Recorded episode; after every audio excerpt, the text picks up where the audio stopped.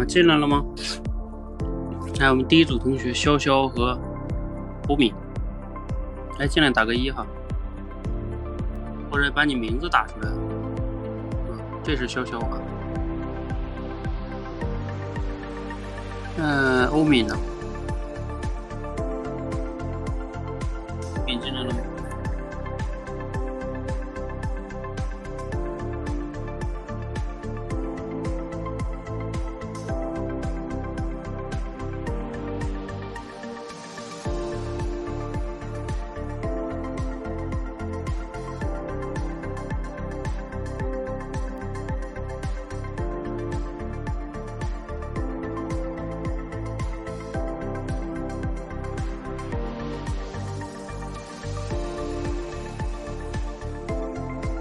这是欧敏吗？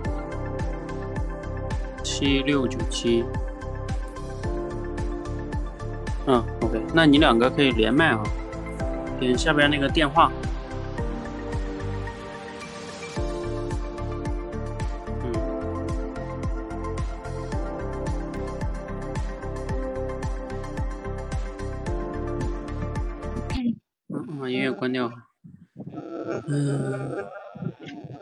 记得你俩是不是谁之前聊过呀？欧敏聊过吗？哎，这声音怎么不太清晰啊？那你俩说话试一下。喂，哎，你好，欧敏同学，你好。哎，你听得到我说话吗？我听得到，就是声音有一点嘈杂。哦，是这样的，我们这边下暴雨，就是那种雷电的暴雨，所以嗯。可能中途信号会断也不一定。那如果我这边信号不是很好，可以下一个再上也行。啊。哦哦，你那边下暴雨。啊，对，雷电的那种，所以不是很好信号。哦，我们暴雨上一周我们这边也是台风影响，连续下了好几天的大暴雨。对，所以如果我这边信号不好，那那也没关系啊，嗯，不影响啊。哦，好的，您您是哪边人啊？哦，我是广西的。哦，广西的，哦，你们那边最近天气都是下暴雨是吧？嗯，前段时间是酷热，然后呢，一下子就突然又暴雨，嗯，就是可能就是整个整个中国这边部分区域都是暴雨吧。哦。我我。然后在就轮到你啊。哦，那可能是轮到你们那边了。我来自江苏，江苏泰州。我们我们最近这边暴雨结束了之后，最近疫情我们这边特别严重。哦，对对对，你们那边现在是有疫情是吧？对对对，我们这边先是南京，然后扬州，然后我们和泰州，我们泰我们是泰我是泰州的，和扬州靠得很近。然后我们这边嗯那个小区现在都封起来了，只肯一个门可以走。其他的门都封起来了。你们离南京近吗？嗯，反正如果我们坐动车过去的话，就是两个小时左右吧，还挺方便的，挺近的，不算远。哦，这样啊，所以你们那边也挨封起来了是吗？对，我们现在这边反正有一点点危险，不过还好吧，现在这边，反正。有没有？工作有没有受影响？生活有没有受影响？生活反正多多少少有一点吧，就感觉到就是现在反正就是感觉外面也，就怎么说呢，就是不安全。然后呢，反正这边电影院、健身房什么都关了。然后这边就是我们这边是昨天晚上就是夜里临时封，就是封起来的，临时把那个小区就留了一个门，是夜里封的。我是我。然后说这边疫情好像上面说很严重，然后说是我们这边政府啊，嗯，然后是夜里临时开会，然后决定就是把它封起来的。哦。对。市里面的小区都封是吗？对对对，封了，封了，就是其他的门就只留一个门，其他门都封起来了。超市还能去吗？超市反正要扫那个行程码，超市可以去的，就一定要戴口罩，扫行程码，然后就可以进去了。那也不影响生活呀，是吧？嗯，说不影响的，反正目前就感觉到自己反正个人还是挺安全的，然后多多少少对生活还是有一点影响嘛。然后看着现在就是国家这个不安宁啊，然后现在就想了，就是能活着就是一件很好的事情了。能活着挺好的，这个心态特别乐观，我觉得。哎，你们 你们那边也是大暴雨啊？我们是大暴雨，我们是这样的哦，来宾这边呢是在一个很大的一个那种批发市场的海鲜市场，发现有两例阳性的那个食品，然后就把那个菜市场还有周边的居民封了一段时间，就封了两三天。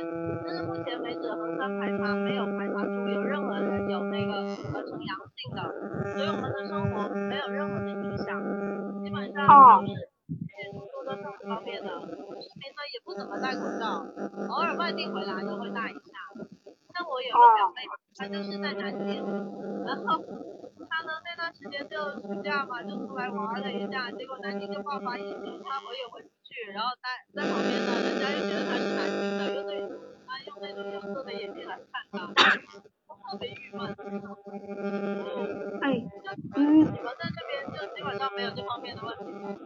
哦，你那边是有一点点吵，然后反正断断续续的能听见你讲一些东西，然后好多就哎，是感那个暂。停一下，暂停一下，那个是欧敏是吧？要不对，你重新退出一下再进一下试试，就是它有干扰，就像有什么干扰似的。这是打雷打的吗？哦，对，现在雨力越来越大了，要不这样吧，我今天的我就先不练，然后下下周行不行？因为真的雨越来越大了，嗯，可以吗？不好意思哦，这边的信号就是这样子的。刚才我连进去的时候也是连了蛮久，也是进了又退，然后才进去的。就是他倒能听到声音，但是有时候就嗡嗡嗡，感觉像有那个干扰似的。是啊，因为打了呀。嗯，嗯，好吧。但是你不连的话，我看一下其他同学现在有进来的吗？还现在还有在的同学吗？我也可以连，就是怕你们听起来太太辛苦了。嗯、这个五零一二是是谁呀？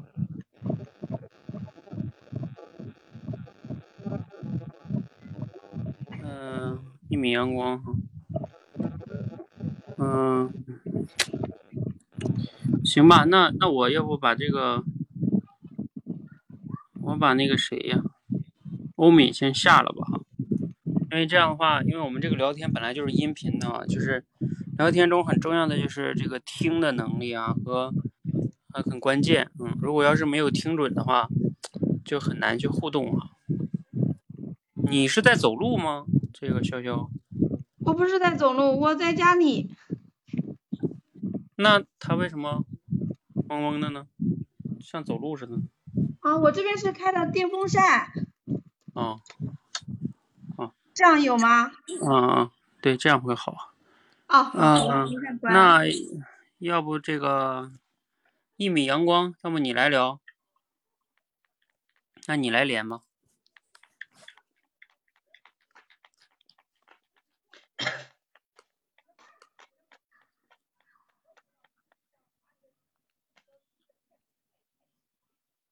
哎，你重新连一下，没连上啊。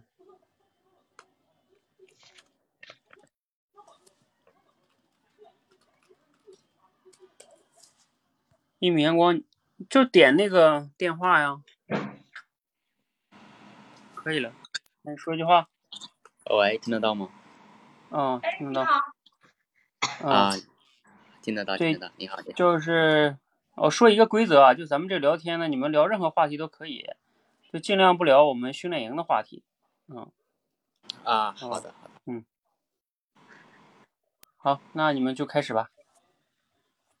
啊，好的，好的。那个我也不是很会聊天啊，我只是然后完成了差不多，呃，我我不提那个我的我的那个进度，就是想来试一试，试一试。哦，我我我也是，我也是，我也不太擅长与人聊天。我这是第二次来这个 Tom 老师的这个这个直播间，就是聊天。之前尝试过一次，对，这是第二次。啊，挺好的，挺好的。没事，出我们都是积累经验嘛，反正聊的好与不好，反正自己就是我们就当朋友一样聊天。啊，好的，好的，可以的，可以的。您您是在哪个城市呀？哦，我来自江苏泰州。江苏泰州啊？对哦，我是贵州贵阳的。哦，贵阳的哦，你好。你好，你好。前几天，我现在是还在隔离嘛，因为前几天我还在哦加拿大那边，然后现在我在上海这边，然后在酒店里面呢。哦。哦，对，最近最近疫情是严重了，我们这边也是比较严重。我还不是很清楚呢，因为加拿大那边刚刚就正好把那个多伦多的城市解封了，然后我回国以后，好像看一些新闻说这边有些地方的疫情又爆发了，是这样吗？对对对，今年的这个就是现在的这个病毒又变异了。我们之前其实已经接种过那个疫苗了，但好像还是就他们现在这个这个这次的疫苗就是变异的特别严重，好像说就说话什么，就哪怕距离远都能传染。然后是他们是这样说的，就是我们接种了之后也会被传染，然后就是你接种了之后，你那个嗯、呃、防疫的程度会比那个没接种的人稍微强一点。反正就是现在我们这边也有一点人心惶惶的。我们这边就是小区的话是夜里，就是我们这小区就夜里封的，就本来三个门的，现在两个门都封起来了，只留一个门。哎，我听不到了，那边断了吗？可以听见吗？你听不到吗？一鸣，我嗯我我能听到哎，你们两个说话我都听得到。呃，他我听得到汤姆教练的声音，但是、呃、那那边的声音听不到了，另外一个同学的声音听不到了。那那这样，潇潇你再重连一下。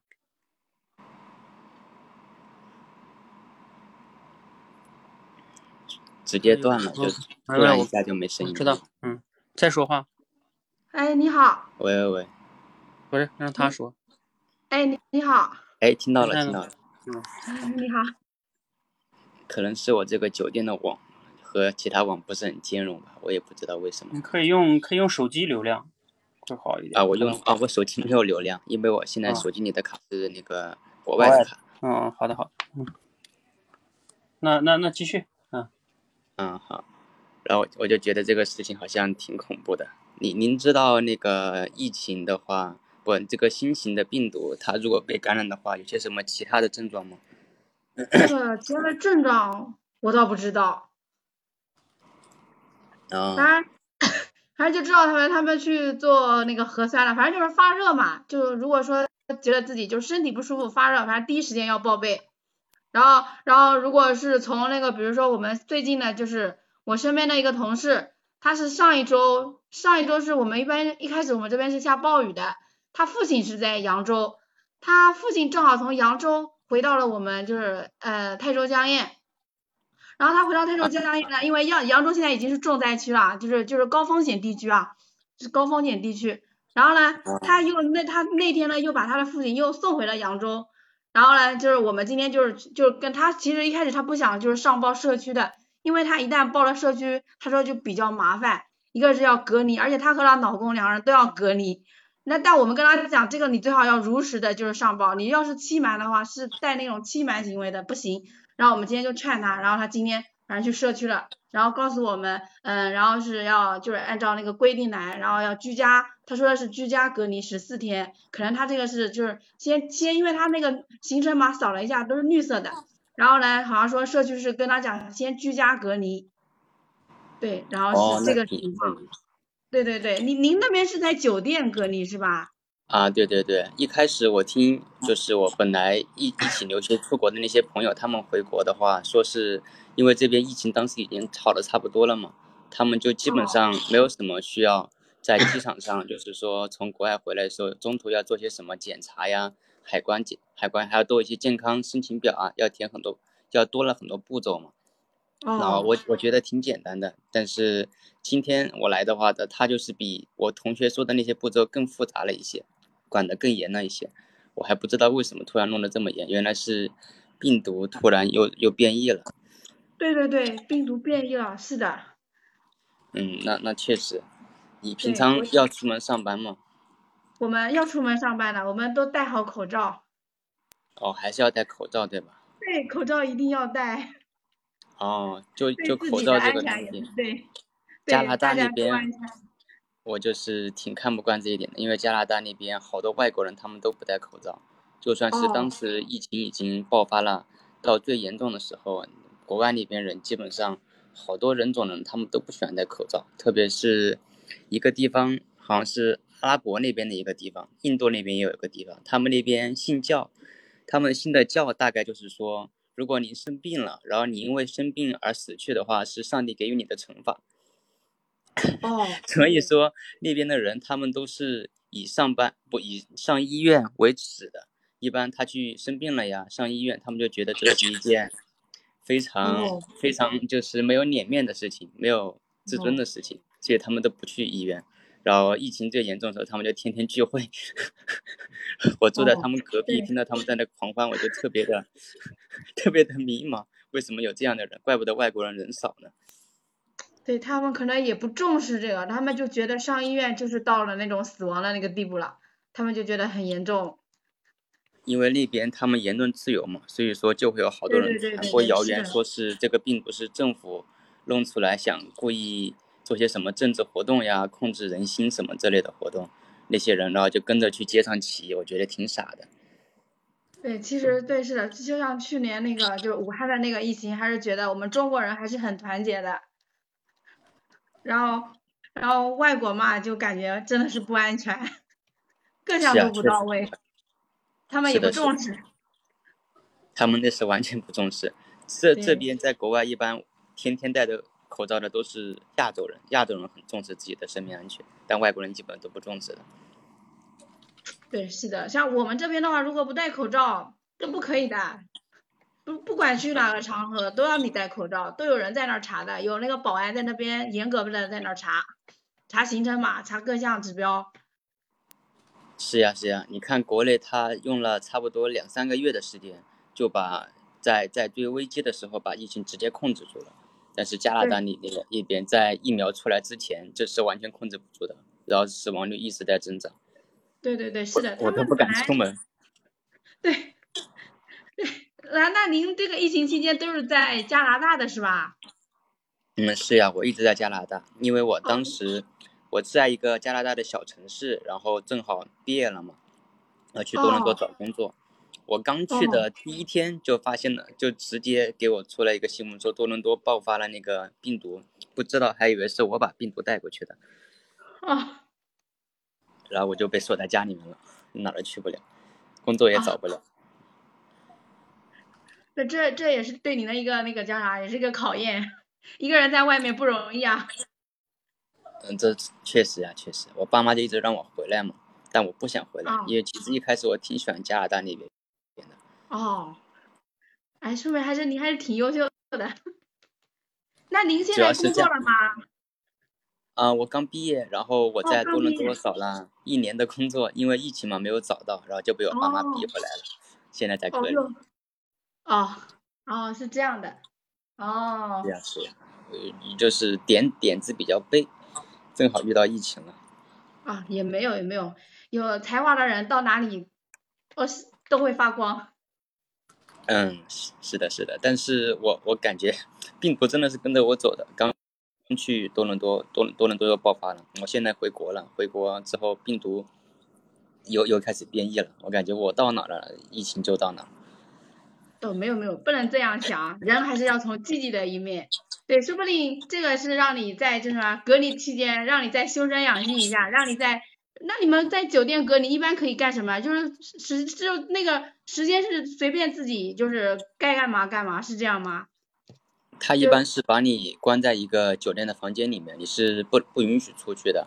一般如果你哦需要什么，然后需要什么毛巾啊、食物啊、水果，还有那种就是日常生活用具，你可以打电话找前台要，他会给你送上门来。哦，然后每天您都都嗯要量体温，然后每天都要就是过来，就是上报自己的体温，自己自己有个体温计嘛。他这里有个哦群，也要每天在群里报汇报自己的健康状况，有问题要一直马上汇报才行。哦，是这样的，哦，是啊是啊，我们就很无聊，就只能在酒店里面，然后这里的网也挺慢的，也看不了电影，就自己玩自己的呗。哦，哎，那这一段时间你也可以，比如说口袋界打打卡，然后在那里看看自己的书，然后在未来看什么规划。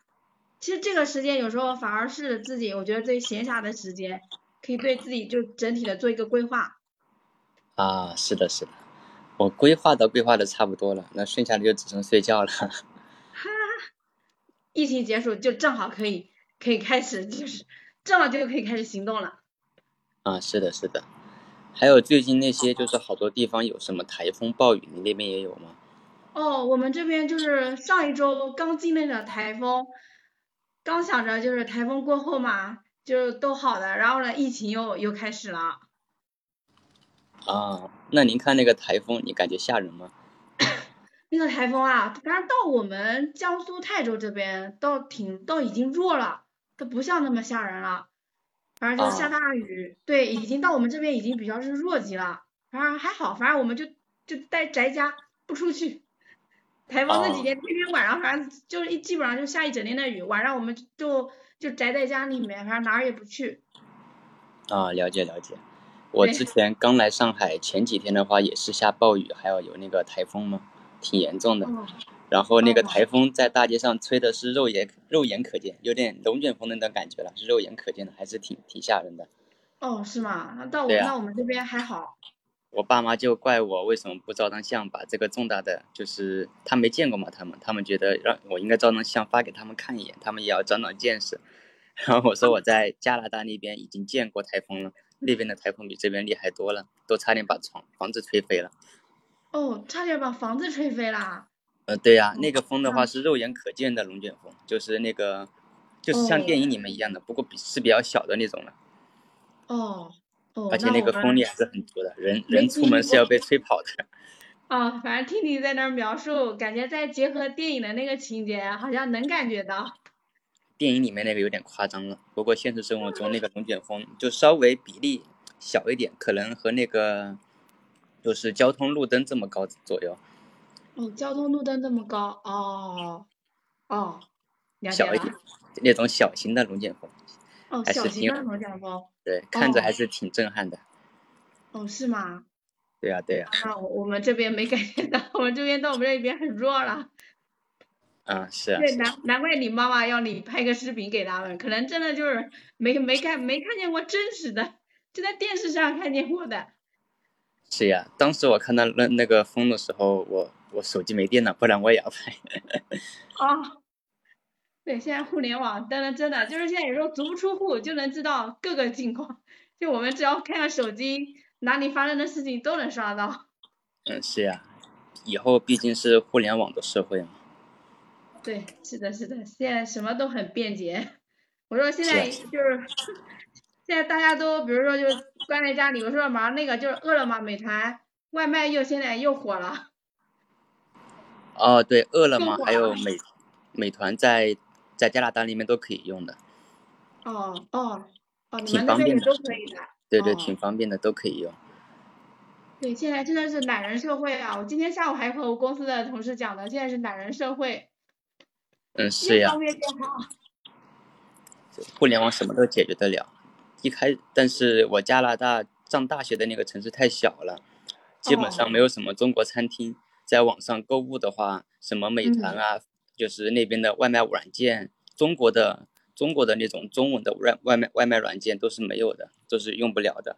所以说我爸妈就对比国内，还有再对比我上大学那个城市，感觉花钱送我出去读书，反而是把我送到了乡下。哦，对你到那边的话，就是 就就是吃那边的东西肯定是不适应嘛，那边都是洋餐。就吃不了中国菜啦。嗯，是呀，每天看着那和那些老外一起吃汉堡、薯条，可分分钟就长胖了。对，是的，那是高热量。对我，我有一年去那个泰国，当时去旅游的，也是去了那次去了比较久，去了有十天。就是那边如果没吃中国菜，到最后就特别想念中国菜。是呀，是呀。那那你在加拿大念书的话，你是就是怎么有没有？比如那边应该可以自己买回去自己做吧？你自己烧菜吗？一般我们都是买菜自己回家做的。哦，自己回家做，就是馋了就自己回家做。对啊，在网上查，互联网方便嘛，就网上查那些中国菜应该怎么做，买买的食材就自己捣鼓自己试，试出来全是黑暗黑暗料理，因为没做过东西。啊。但厨艺能提升。对，多练厨艺可以提升。对，做多了。在国外留学的人一般厨艺都可以提升，特别是我那个城市的，因为没有中国餐厅，连老干连老干妈都没有，所以说一般在那边的中国人都会做菜。哦，对，有时候看那个就是呃前几年比较火的那个那个娱乐节目，就是中餐厅，他们有时候不是也去那个去各个，有去那年是去哪个国家了，反正就看他们做那个中国菜，赵薇他们挺牛的。好 像是是一个叫什么节目？对，美食节目吗？哦，你不知道是吧？中餐厅就是那个呃娱乐真人秀节目，就是邀请了黄晓明、赵薇这些人，你知道吗？啊，这些人我知道，但是节目我不是很清楚。哦，赵薇就是那个，就是就是他们中餐厅嘛，就是我们中国的菜肴，他们去呃一个，比如说一个国家，一个一个国家外地的一个外国，比如说有去过泰国，会在那边开一家中餐厅，然后呢，他们就会做我们的中国菜，然后呢招揽外国的客户，是这样的。哦，我我我收到了，我收到了，中餐厅。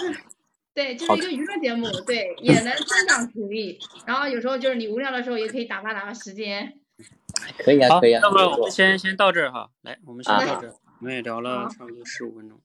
然后因为一米阳光第一次聊哈，来，一米阳光先说说你的感受。感受吗？嗯，我觉得可以把聊天顺畅的进行下去，还是挺棒的。嗯，还有其他的吗？就是中途不会有太多的卡顿吧。然后我也是想到什么说什么。嗯，嗯，老师点评嘛，我不是很清楚。潇潇，潇潇，你说说。嗯嗯，今天反正是就是也很开心，第二次来直播间了。然后呢，就是每次直播的时候，比如说今天是和一米阳光，他应该比我小，嗯他是那个刚毕业嘛，就是和他聊天也能嗯知道他，比如说听他聊加拿大那边的风土人情啊，然后更多的认识朋友啊，然后感觉我们聊天的过程也像他讲的，就比较顺畅。然后呢，总体感觉都还挺好的，呃，听老师点评。嗯，好啊，我想起来，你上一次就是你跟那个同学聊那个，你卖那个叫什么了？小孩玩那的那个那个过山车，过山车，嗯嗯。对，好，我们来看，从头看一下哈，就整体上来说还是比较流畅，嗯，但是可能相对来说就是没有聊得特别深入，是吧？嗯，大部分嗯话题都比较停留在一些事实层面哈。就我一般讲这个信息分三类：事实类的信息和观点类的信息，还有感受类的信息。嗯、他们其实理论上来说是从浅到深的，从表到里的。啊，那如果就是大多数停留在这个事实类的信息呢，就这个聊天吧，就会显得，嗯，就是就是就是，就像我们跟一些朋友，对不对？你泛泛之交的人，那你可能就聊事实类的多。然后，如果你的朋友关系越好，你可能聊的观点的碰撞和感受类的就越多。嗯嗯，所以就是从一个聊天的质量来说呢，肯定是能聊得深一点，会就是双方会更更好一点啊。就是说这个聊天的目的啊，它其实是，呃，就是以前我也经常讲，聊天它跟沟通不一样。比如说我们要是沟通一件事儿，咱俩谈谈工作，谈谈比如说像像这一米阳光啊，你回来你要不要回国是吧？你看你父母要跟你谈，这就是沟通这件事儿。沟通是有一个具体的事儿和载体，甚至是有目的的。比如说你父母希望你回来，你不想回来，这就需要沟通，是吧？最终达成一致，这是沟通。但是聊天不一样，聊天是，比如像你们今天这样，你们没有说非得要针对什么达成一个一致，是吧？啊，嗯他他没有那样一个目的导向。但是呢，你说聊天它有没有一个目的呢？它也有，就是我们平时跟别人偶尔去聊天，其实如果说非得有一个目的是希望通过聊天完了，两个人能增进一些感情，增进一些关系，啊，就是聊完了，你觉得哎这个人挺有意思，或者说这个人跟我聊的挺好的，是吧？就你挺愿意和他聊的，嗯、就是这种话，两个人的关系就会变得更好一些，嗯，所以他没有一个事情的目的，它可以理解为是人的层面的目的哈。那比如说像呃你们俩刚才聊的，就刚刚前面这块，呃，前边当朋友一样聊，你在哪个城市哈？加拿大，嗯，然后变异哈，就这些你会发现你们就是事实类的多一些哈。然后呢，站在这个后边哈，比如说像，其实这里边要想让这个话题更深入哈，就有一个关键的是，就是我们要找到一个人他给你提供的信息，就是那种就我经常讲到延展型的关键词。就是你找到一个词，它那个词的背后是有很大的一个延展性的，就它背后会涉及到所谓的延展性，就能延展出更多的一个事实类的关键词，能延展出来更多的观点和感受。比如说，我举个例子，像你俩刚才聊的这个过程中，其实一米阳光这块呢，很有一个很重要的关键词，就是他前面就说了，他从加拿大刚回到上海在隔离。那他在加拿大，然后呢？其实你前边就是一米不是潇潇啊，你就没有去问他加拿大，他在加拿大回来干什么，对不对？前面你其实是并不知道的。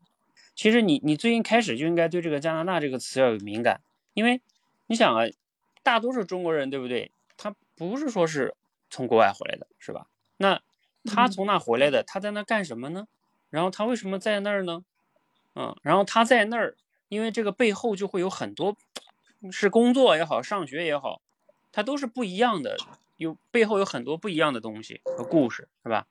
嗯，就是你应该早一点捕捉这个话题，比如说你如果能早一点捕捉，说，哎，那你你在加拿大，你去那边干什么呀？他说，哦，我在那边上学，哦，哎，那你那边呃读了几年啊？然后读了几年，对吧？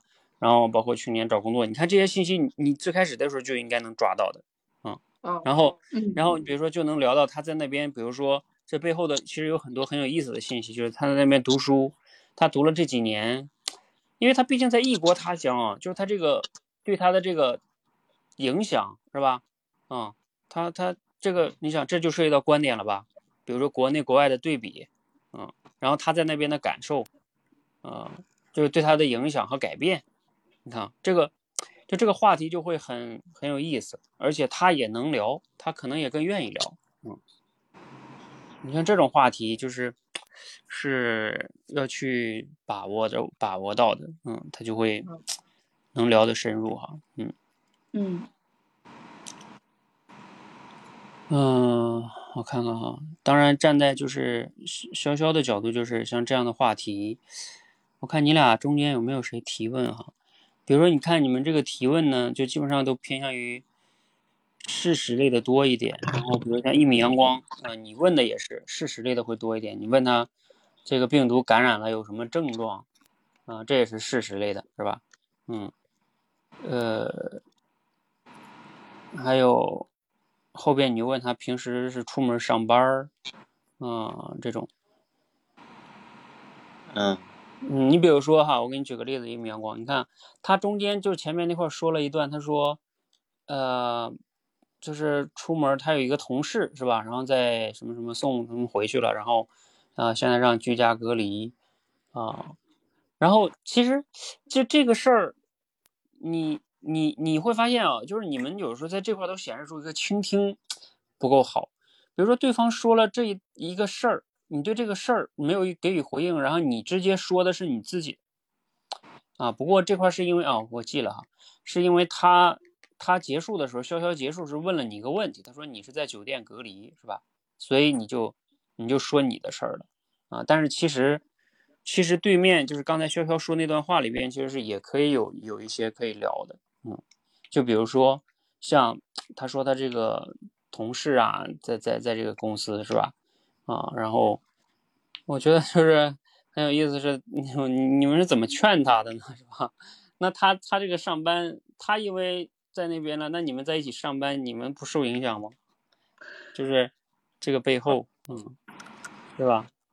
嗯，当然是因为最后对面提了一个问题，所以你又回答了。你说回来比较复杂哈，然后然后你又问他上班戴口罩，他说戴口罩。然后你没有聊到，你看这块也是个好话题，就聊到加拿大这边呢，信仰啊，不戴不戴口罩，啊，去医院怎么怎么样，是吧？呃，其实这个话题背后就涉及到了很多的一些，就是文化的问题，是吧？就是人与人民族啊、国家、不同的文化，你会发现同样一件事儿，那差异性这么大，连上医院他都他都觉得这个事儿不是一个 违反他们宗教的一个信仰问题，那就就这个话题其实也是可以很好的一个话题，嗯嗯，可能潇潇平时对这方面你也可能没有太多思考，是吧？所以嗯，你就不好捕捉这样的话题。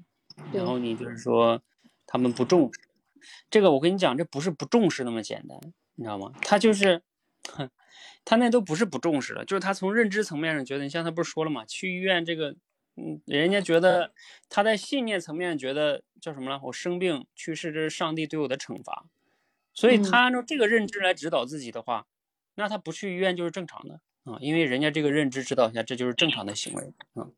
所以这也是我一直做那个认知管理的一个原因啊，就是带领大家做认知管理。你会发现，我们人的很多的行为，你不去从认知层面去挖掘和认识的话，你就解释不了。你不能单纯的说他不重视啊，嗯，嗯信仰不同，对他有那样的认知，他就不可能去像咱们这样去重视。那咱们为什么会这么重视呢？咱们为什么就戴口罩那么听话呢？是吧？嗯嗯，这个也跟咱们的文化和和这个对很多东西有关系。嗯对是的，知识面还要加强。嗯，然后这个再往下，我看一下，亚洲人重视，外国人不重视。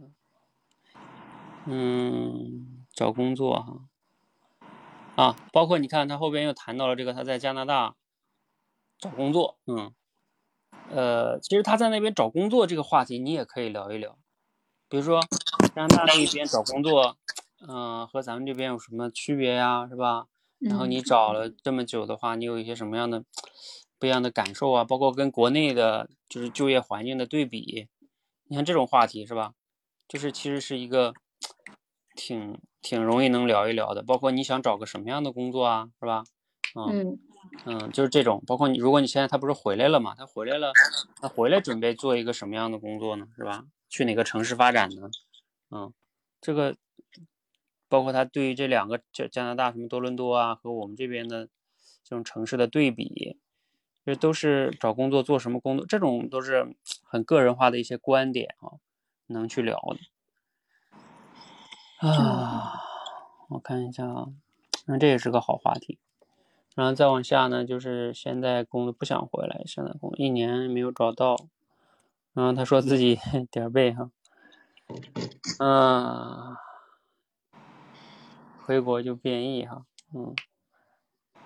但这一块儿呢，就是说你要注意，潇潇，你就是有一点在给人家讲道理，你知道吧？就是比如说人家说人家点儿很背，这个你要是学我后边会有个课程叫非暴力沟通，你就知道，当对嗯方说了一件事情的时候，你去跟人家讲一个道理，对面的人他就感觉不是很舒服的啊。你看哦人家说人家点儿背，然后你说嗯才华到哪儿都能发光，人家说呃我现在隔离啊，然后呢你又说嗯隔离能修身养性，就是呃就是说这个这个，你像一米阳嗯光，你自己也可以感受一下。我我没发现这个问题啊。呃，那是你没发现啊，他就是说，这个在沟嗯通里边，嗯就是嗯当你去给人家去就这样去对话的时候，虽然说有时候我们其实站在你的角度也是好心，对吧？就是我劝劝他嘛，是吧？嗯但是呢，对面的人呢，他往往有时候就会感觉说，哎，你在给我讲一个道理哈。这个在非嗯。暴力沟通里边的理念呢，就是非暴力沟通嗯。里边的理念就是讲，像对面说的这样的人是你要从情绪上去接纳他，嗯。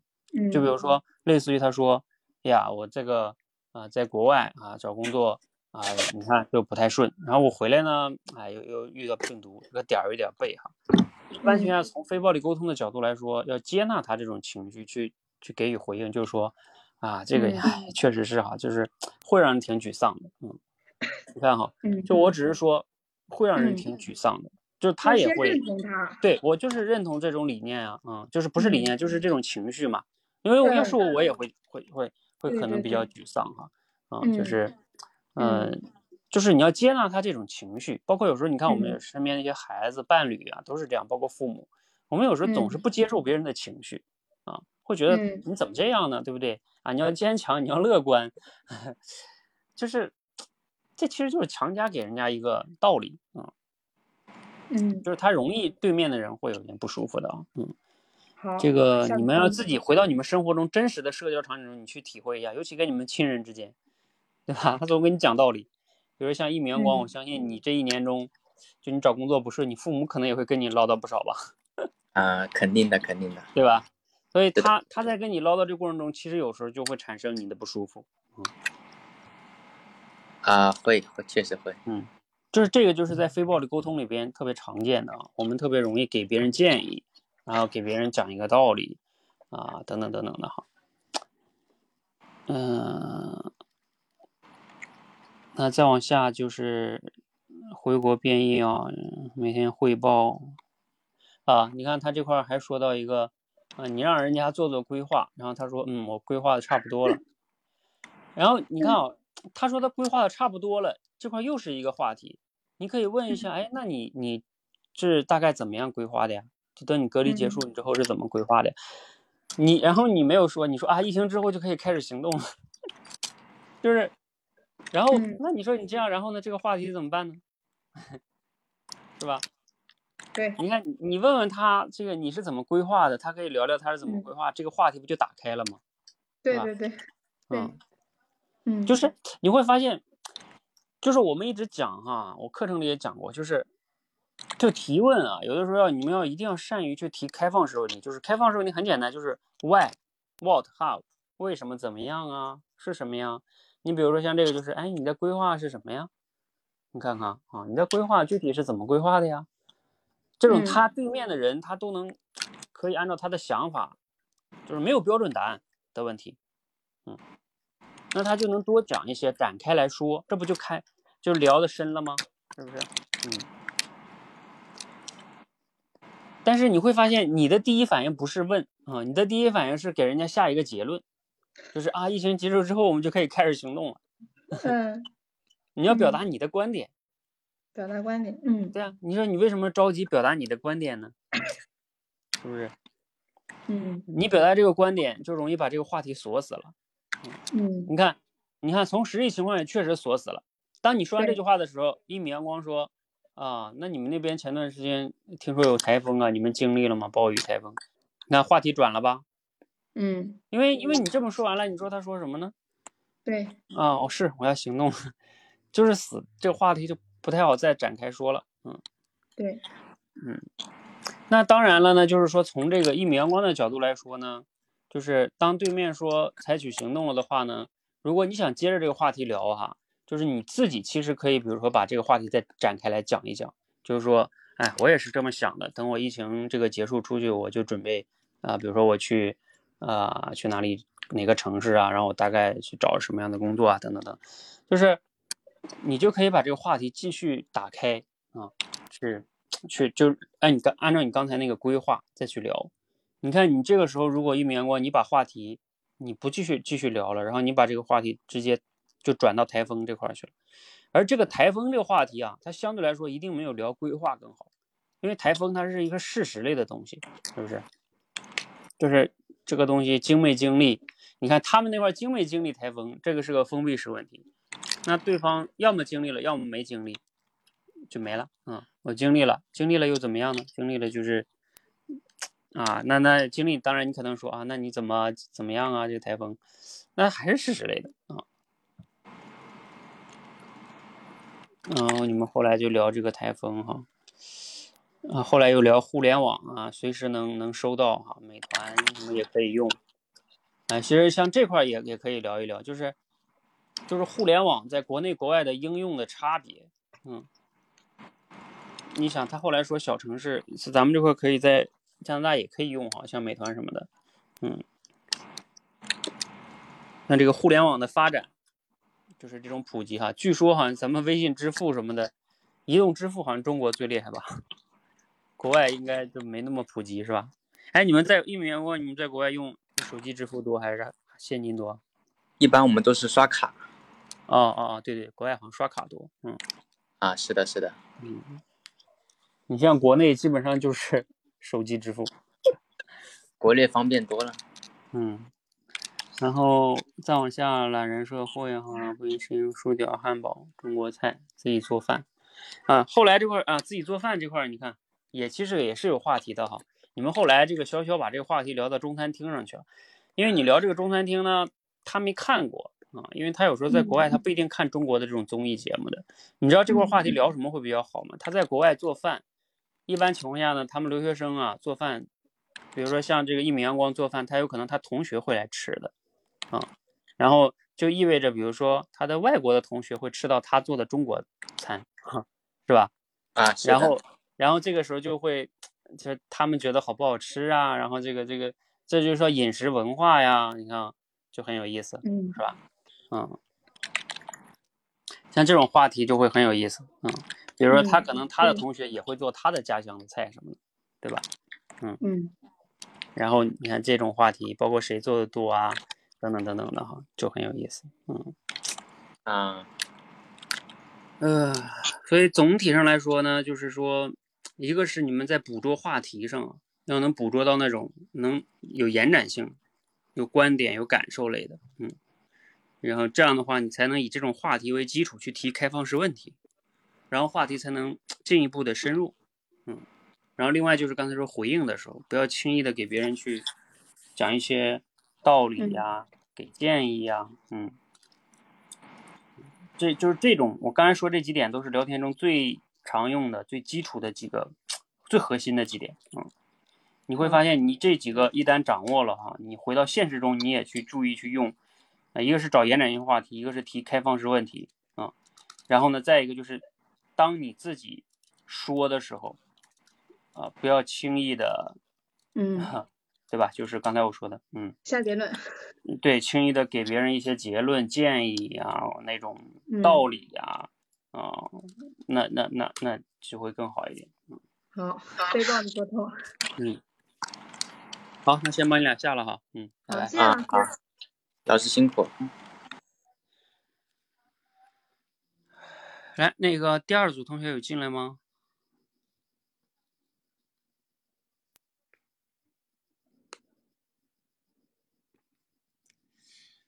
艾米丽，或者是知行合一啊，还有吴助播，你们有在的吗？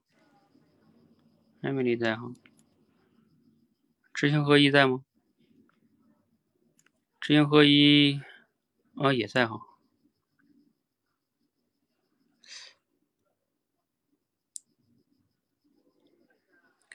你俩好像聊好几次了呢，我怎么感觉？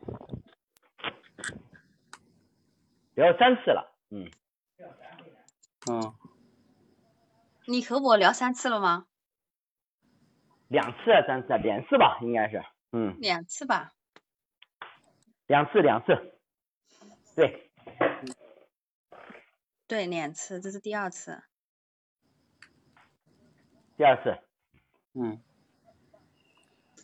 第一次，第二次，那你第一回啊开始吧第二回，啊，这是第二次吗？我印象中已经聊聊了第两次，那我们就开始聊吧。那个，嗯呃，知行合一，我我因为我们已经很熟悉了。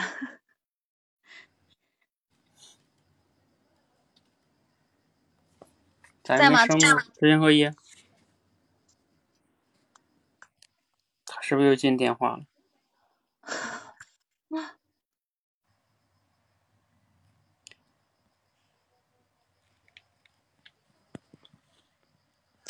知行合一，你再连一下。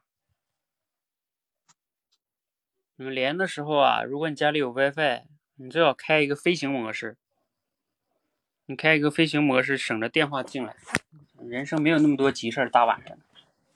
对我我已经我我这 WiFi 不是太好啊，我就用了这个五 G 信号，那个电话刚才已经都基本上处理完了，然后应该是不会再打电话过来了。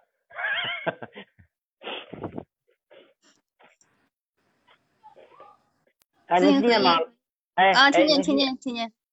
好啊，嗯最近最近在忙什么呢？哎呀，最近在忙什么？前两天开了县委换届嘛，然后嗯、呃人大政府都换届，然后开了四天的会，今天上午闭幕了，然后今天上午嗯、可以忙到两点多吧。哇，你们工作还是挺忙的。就是平时你忙这些，就是你们就是你现在这些工作，你觉得哪方面会让你比较困扰？嗯，困扰，呃，哪方面能让我困扰？我感觉啊，其实这个工作吧，有时候，嗯，主要是工作上的困扰。嗯，其实开会还是挺蛮轻松的啊。然后，因为不用自己组织这个会议，嗯，只是按照这个会议的流程，按照主办方的要求，然后，嗯，按程序，嗯，什么时候开会，什么时候讨论，嗯。其实按照他们既定的思路去做就 OK 了。就是今天呢，嗯，这个电视台对我进行了一个采访，啊，我就是说按照这个要求进行了准备，但是准备的过程以后，我发现电视台采访真正出镜的时候，事先准备的那些内容呢，嗯，用不上啊，所以说，呃，中间有卡壳忘词的情况，嗯，我发现我就发现啊，咱们这个。政治类的这这些东西呢，跟这个口才界咱说的这些观点类的小故事啊，包括这种罗盘六十秒啊，它是还是有一定的区别的啊。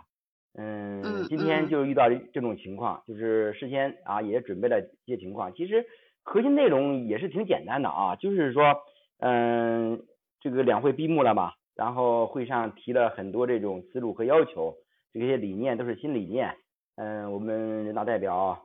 嗯，要重视履行代表职责，然后回去以后怎么干，然后重点做两方面的工作。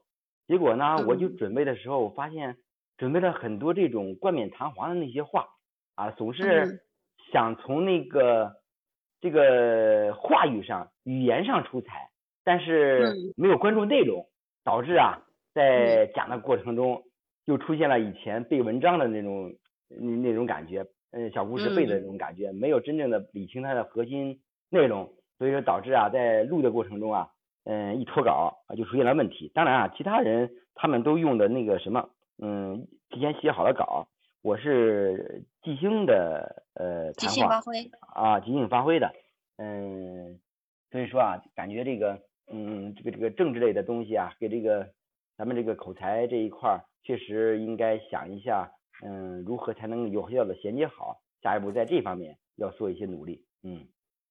哦，那这个就是嗯，你这个今天上电视台，然后即兴发挥的时候，有一点的体会，对吧？其实。对。我觉得就是我像我们平时学口才的话，就是在现实生活当中用的话，有时候确实会遇到这种就是脱节的情况，有时候也不知道怎么去把它就是。能够融会贯通的去联系到一起，对，普遍去存存在这个情况。你比如说今天我就准备这个东西的过程中，以前其实是不用怎么准备的，一般给了一些话题以后，自己从那儿嗯一桌人，然后就开始按照咱们口才界这个思路，因为练了这么长时间了，就直接叨叨叨给他们讲就行了。现在呢，凡是有有有这种仪式感的这种嗯这种讲话呀。包括人很多的时候呢，我发现，嗯，就感觉非常重视，越是重视呢，反而我感觉就是，嗯，到最后这个实际的效果不是那么明显，嗯，因为什么呢？你看我这个准备过程是什么样的？他们开会之前，他跟我说了，说你会后要进进行对你一个专访，专访了以后呢，我就是说开会的时候，书记在上面讲，我就在下边就准备。准备以后也写了逐字稿，写了逐字稿，当然写的时候还是可以啊，但是里边没有事实啊，都是一些这种如何贯彻啊，什么忠实履行职责啊，什么知行合一啊，什么心无旁骛啊，干好工作啊这种东西，然后特别难记，我发现这东西里边虽然说也说了观点，但是呢，我就想我有一个什么心态呢？就是说在讲这个过程中啊，又想。呃，特别像想让它出彩啊，就是说，呃，铿锵有力、嘎嘣脆的那种感觉。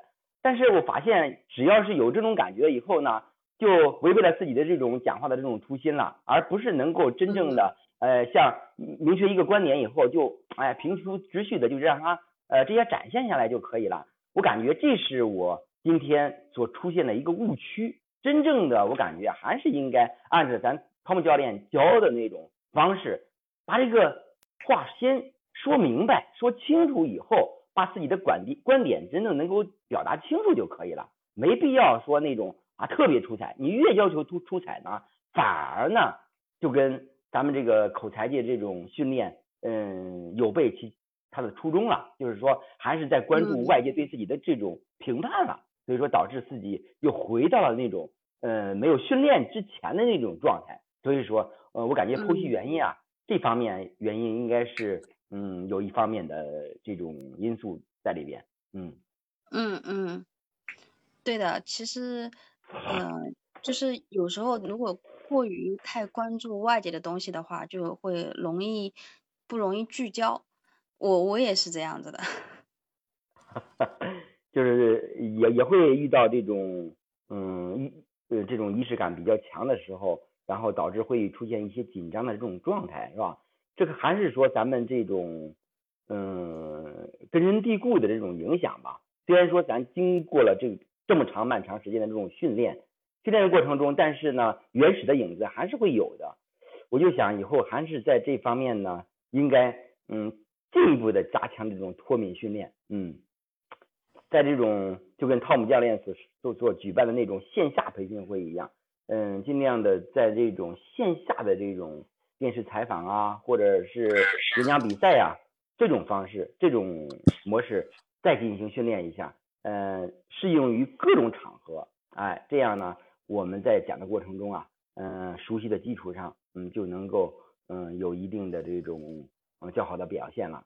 第一呢，其实核心概括起来就几点，第一呢，就是在心态上要有个树立一个正确的认知，不要过于看重。再一个呢，就是加强这种线下多种方式的这种训练，从而啊让自己嗯有一个嗯更好的这种准备吧啊，也就是说在训练场上嗯多一些，然后在这种嗯真正出镜的时候能够表现好一些吧。嗯嗯，这个是你的 今天的体会。啊，对对对。汤姆教练，我感觉做做的这个认知侠非常不错。我就是说，遇到这种情况呢，有时候就是爱记录下来，因为嗯，有了两个工具嘛。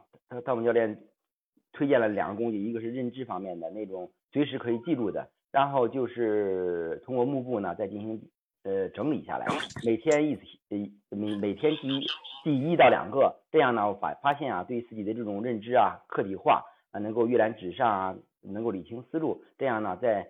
呃，找原因啊，找对策，找方法等方面，确实对自己的这种思想啊是一个梳理，从而呢有了有效的梳理以后，找到问题，找到症结，更有效的指呃指挥自己的这种前行。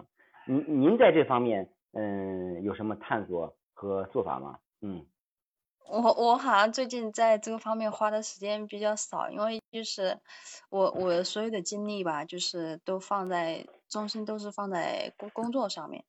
放还有一个就是心理学上面放的会比较多一点，然后在口才界这边，我因为最近花的时间还真的是蛮少的。心理学，嗯嗯，为什么要学习心理学呢？嗯，学心理学的话，因为其实，嗯，我觉得主要是这个跟自己的嗯成长的经历有关系吧，因为我觉得就是如果想。嗯，想彻底的改变自己的话，就是要改变自己的潜意识方面的话，那你就要回归到原生家庭。呃，回归原生家庭的话，那你就是要学心理学嘛。所以说，我觉得这个，嗯，改变自己的认知吧，我觉得还是对自己改变自己的认知还是蛮有用的。哦，也就是说，您在这个原生家庭这一块儿，也就是说，为了改变原生家庭，那么你在这种改变原生家庭，通过这种。心理学学习，呃，指导这种原生家庭的这种改变，呃，有什么很好的这种经验可以分享一下吗？嗯，就像你刚才跟我谈到的说，就是比如说你，嗯，在演讲的过程当中，就受受电视台采访的时候，演讲过程当中比较容易受外界环境的影响嘛。其实这种受外界环境的影响的话，更多的是源自于就是自己从小的时候这种成长的经历。所以就是说，呃，这种经历的话，其实一直会影响到我们的，就是呃成年之后嘛。那其实如果你现在真想去改变的话，就是，那就是从这个我就是追溯到我们小时候，就是这个嗯，最主要的这个就是叫什么？最主要的陪伴人就是抚养，就抚养我们的，就是比如说像父母，你你就要追溯到他们，然后呢，就是再从这些方面再往下深深挖吧，然后就或者再挖到那个呃父母的上一代，就是比如说爷爷奶奶啊，然后外公外婆啊。然后你再深挖，挖的挖往下挖，反正就这种东西讲起来其实挺挺复杂的。所以说，就是我现在学的话，也是相当于在在路上嘛，也没有达到那种嗯，就是 高高高进阶的那个层层次。哦，嗯，呃，比如说你指导的有相关的这种嗯嗯改变的经历啊，你比如说以前啊。你这个对于这种嗯原生家庭给你造成的影响是是什么样的？比如说有一件事儿，然后后来啊通过学习心理学，你了解了它的原因，然后根据这种心理学的这种原因呢，你他对他这个认知啊有了一个颠覆，最终呢，然后在这种正确认知啊的基础上啊有了哪些改变呢？呃，有什么例子可以给分享一下吗？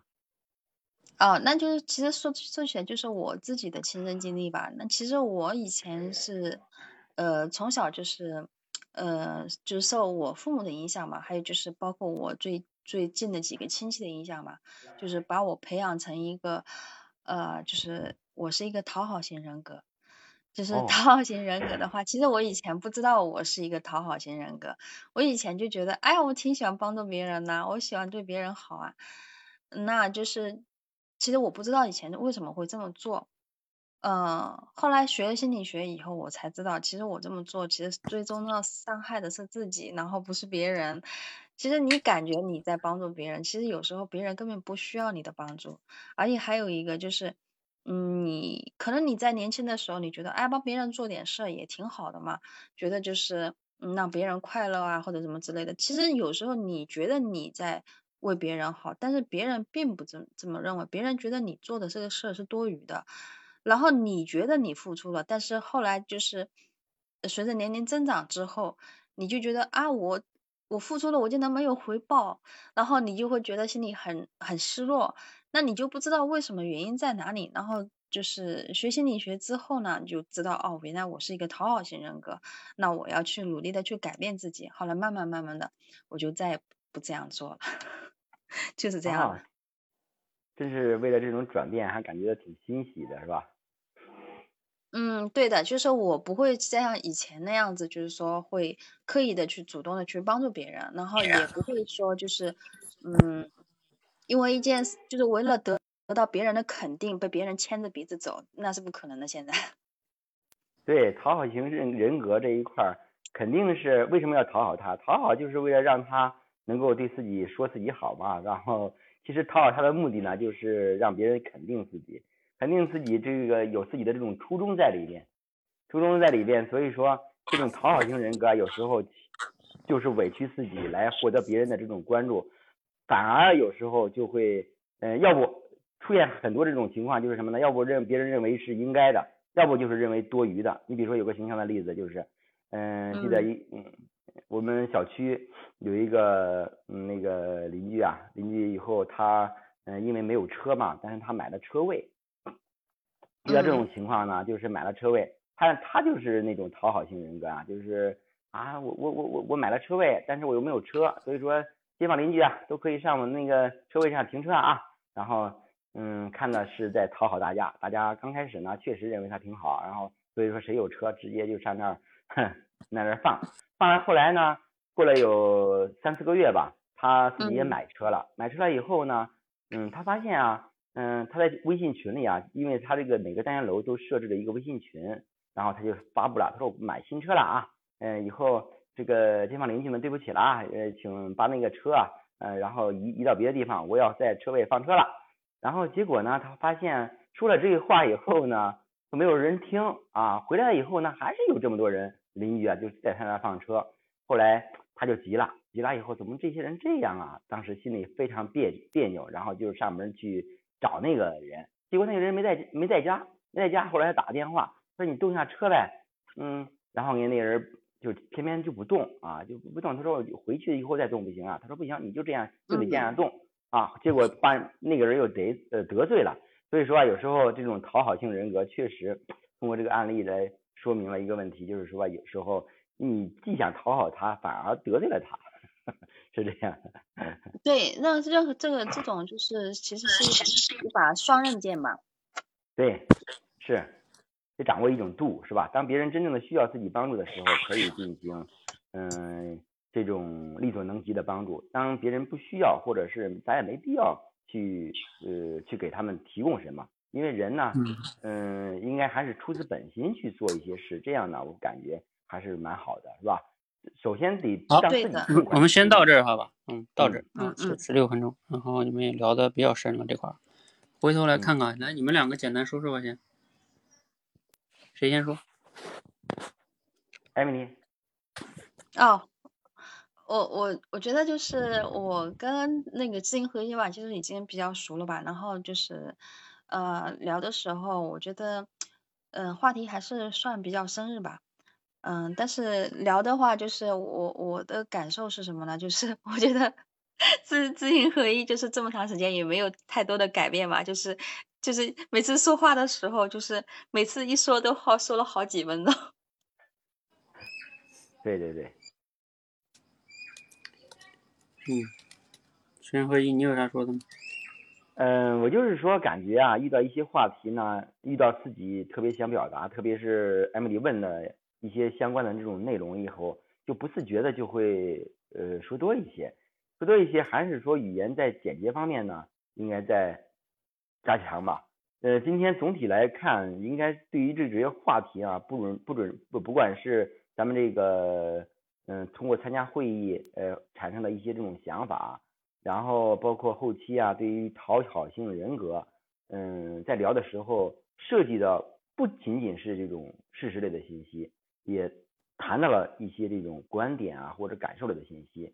相对于前一段时间啊那几次聊天，也还应该说是有一些进步的，嗯，聊的相对来说有一些深度的，嗯，这是我今天的感受，嗯。嗯，好，简单说一下哈。嗯，这个刚开始呢，你说在忙这个县委换届哈，然后开了四天会。这个艾米丽呢上来问了一个开放式问题，就是说哪方面 工作让你比较困扰？这个问题呢其实算是开放式问题，但是艾米丽你自己有没有感觉，就是你问的有点比较突然，嗯，就是他。因为你知道，你这个突然在于哪儿？就是你没有接着对面前面那个话，嗯，然后你就直接，其实人家前面说的是最近县委换届，然后开了四天的会，啊，今天下午刚忙完，就是你你不去，没有去接这个内容，然后你直接就来了一句说，哎，那你这个工作中哪方面比让你比较困扰？他突然间就没反应过来，是吧？啊、嗯，就是这块儿你就会发现提问就是我一直讲的，你要就是接一下对面说的内容啊，最好是延展性的，根据它的内容去去提问啊。嗯嗯，对，不要突然间你想提一个什么就提一个什么，这样的话就容易跳跃。嗯嗯嗯嗯、呃，然后知行合一就讲哈这个 困扰，嗯，这个就是刚才艾米丽说的哈，这个。就是你真的是，呃，就是 你这个到你这儿，你就这两个段都是讲这么长，一个是讲这个采访，嗯，后边又讲这个，你，这个你要真的要重视一下哈。对，嗯，你看。其实人家就是说问你哪个工作哪方面让你困扰，然后你说开会不困扰，然后工作困扰，然后你说工作困扰呢，然后又说到了这个，就是讲电视采访这个事情去了，这也不是工作困扰啊，你想想，对，猛猛猛的一问困扰，我没想起来怎么样，然后后来正好今天遇到一个小困扰，就是说在讲的过程中啊，对自己感触挺深的，然后所以说。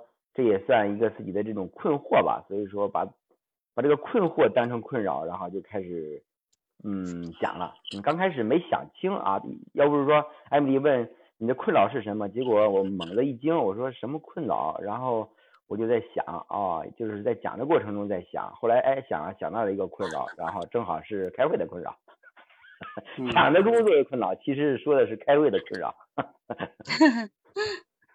嗯，所以这个就是，哎，我们的思维反应能力哈，包括你表达的时候，一个是简洁，一个是要对着主题说，对，就不能跑题。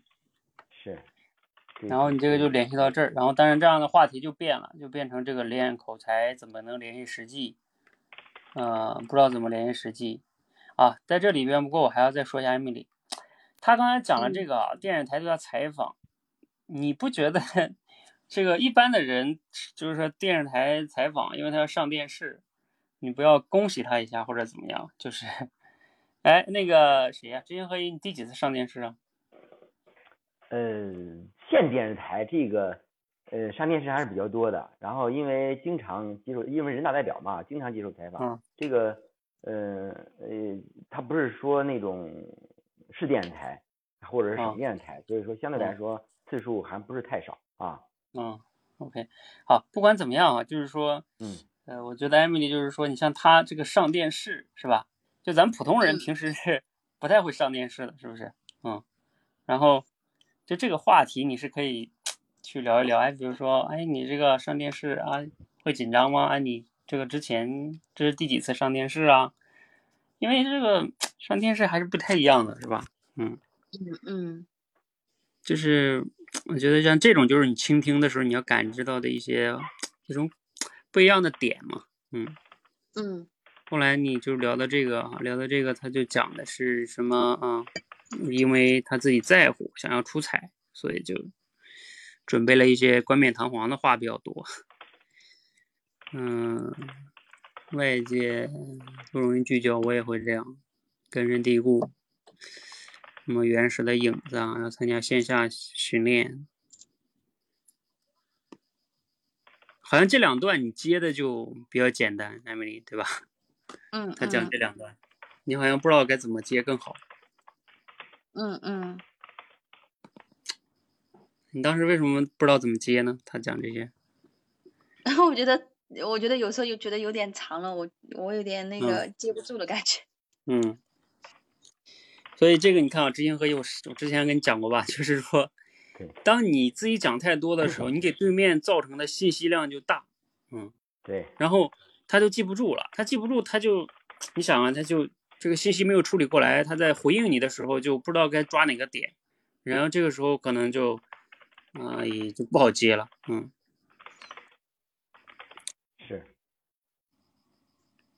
嗯，再往下，今天体会，然后探索，花的时间比较重点放在工，嗯嗯，你问他是怎么探索的？他说重点放到工作上，还有学心理学。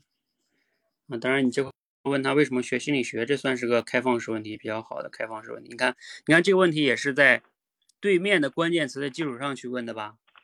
嗯，你看这样的话就容易能打开。你看，然后艾米丽她就能打开，她说要改变自己啊，然后学心理学啊，原生家庭啊，然后这个知行合一又问了一个具体的，举一个例子来分享一下啊，你看这相对来说也是比较好的，艾米丽就容易能去讲，嗯，这个这样这方面的例子，嗯，包括后边也讲了一个例子，嗯，不可以帮助你。后边相当于你也自己又举了一个例子，买车的那个邻居那个哈。其实我觉得邻居那个，那是讨好型人格吗？我觉得那不算讨好型人格吧。呃，他当时啊，其实就买了车位以后，他就是为了讨好邻居嘛。他就是说我买了车位，大家都可以上那儿放啊，反正我没有，我又没有车，所以说就是为了讨好邻居，为了日后呢。互相能够帮助嘛。当时就是为了讨好邻居嘛，我感觉也算不不不讨好人。不，我觉得你们对这个对讨不是，哎，艾米丽你自己分析一下，你学过心理学的讨好型人格，你觉得他这邻居这种情况算讨好型人格吗？嗯，算的。呃，不过我个人觉得，就是讨好型人格，你不能这么粗略的定义哈，不是说啊我有车位给大家大家用，这就讨好型人格，不是，那反正放在那儿也我也又不用，那那我就分享给大家呀，就是这个不一定叫讨好型人格的，就是按照我之前学的一些，包括那个《被讨厌勇气》里边讲，讨好型人格有一个非常重要的。不是说不去帮助别人，然后也不是说帮助别人就是讨好，他有个关键的在于是说我帮助大家就是为了让别人说我好，就是我的初心是为了我帮你是为了让你说我好，而不是说我就是觉得反正我这个车位也不用嘛，那你们想用就用吧，这个差别是很不一样的，就他有一个回报型的思维。就是讨好型人格，就老是想让别人说自己好的，就是。但是像你刚才说那个邻居，其实他就是我，我现在这个车我自己没有车，那给大家分享，这还好。然后后来我买了车，那我当然要告诉大家，对吧？以后不要放了。你知道他买了车，如果呃，就是他自己买了车之后，假如说别人他也不好意思在群里说，呃，因为他怕说了，啊，我不让你放了，或者就是。这样的有时候才叫好好呢，或者别人放了他也不好意思让人挪，因为他怕挪了别人觉得他这个人太怎么怎么着不大气。就我觉得这样才叫讨好，你知道吗？你会发现他，他真的就是说自己买了车之后，他很明确的说，哎，不好意思，大家以后不能放，因为我买车了。就是他很可以去只想拒绝你们就拒绝你们，然后我没用的时候我就让你们用。你们觉得这真叫讨好型人格吗？至少我听现在的信息来感觉，我不觉得这叫讨好型人格。因为真正讨好型人格，他会为了就是你们对他的评价，他会委屈自己。就是我自己车认识，我停别地儿去，我也不会给他打电话让他挪啊，因为我怕影响这个关系什么的啊。你想想，有的那种讨好型人格往往都是那样的，就是委屈自己，然后他会。那你像刚才那，我不觉得他委屈自己他没有委屈自己啊，对吧？嗯嗯，对，就不一样的。汤汤汤姆教练说的这个确实，因为他这个里边还有个前提，就是说我当时没表达出来，其实他事先呢就是害怕得罪这大家啊，其实一直不敢说，不敢去呃呃呃不愿意啊，就是说嗯，说自己买车了。啊，说是不是说自己买车，就是说，嗯，就就像汤姆教教练所说的那样，就是说买了车以后呢，害怕自己从那放了以后会也也会影响大家，就是说委屈自己的这种感觉，但是没表达这个意思。其实，嗯，他也有这种情况去存在的，包括那一次他跟那个那个邻居打电话让他回来动车，他也是纠结了很长时间，他也害怕得罪，不过后期呢还是鼓起勇气打了，在邻也是在邻居的建议下打的。对，对，那你要表达这个，他可能还会好一点啊。对，就是因为讨好型人格，一定他要有这个纠结啊。纠结，对。你会发现，就是我们讲那个呃《被讨厌勇气》那本书里边，其实写的非常好。还有一个词，我以前经常讲，叫课题分离。能做好课题分离的人，他就不讨好，对吧？你的课题就是你的课题，我的课题就是我的课题啊，对吧？我让你挪车，好，我说以后不能，大家不能停了。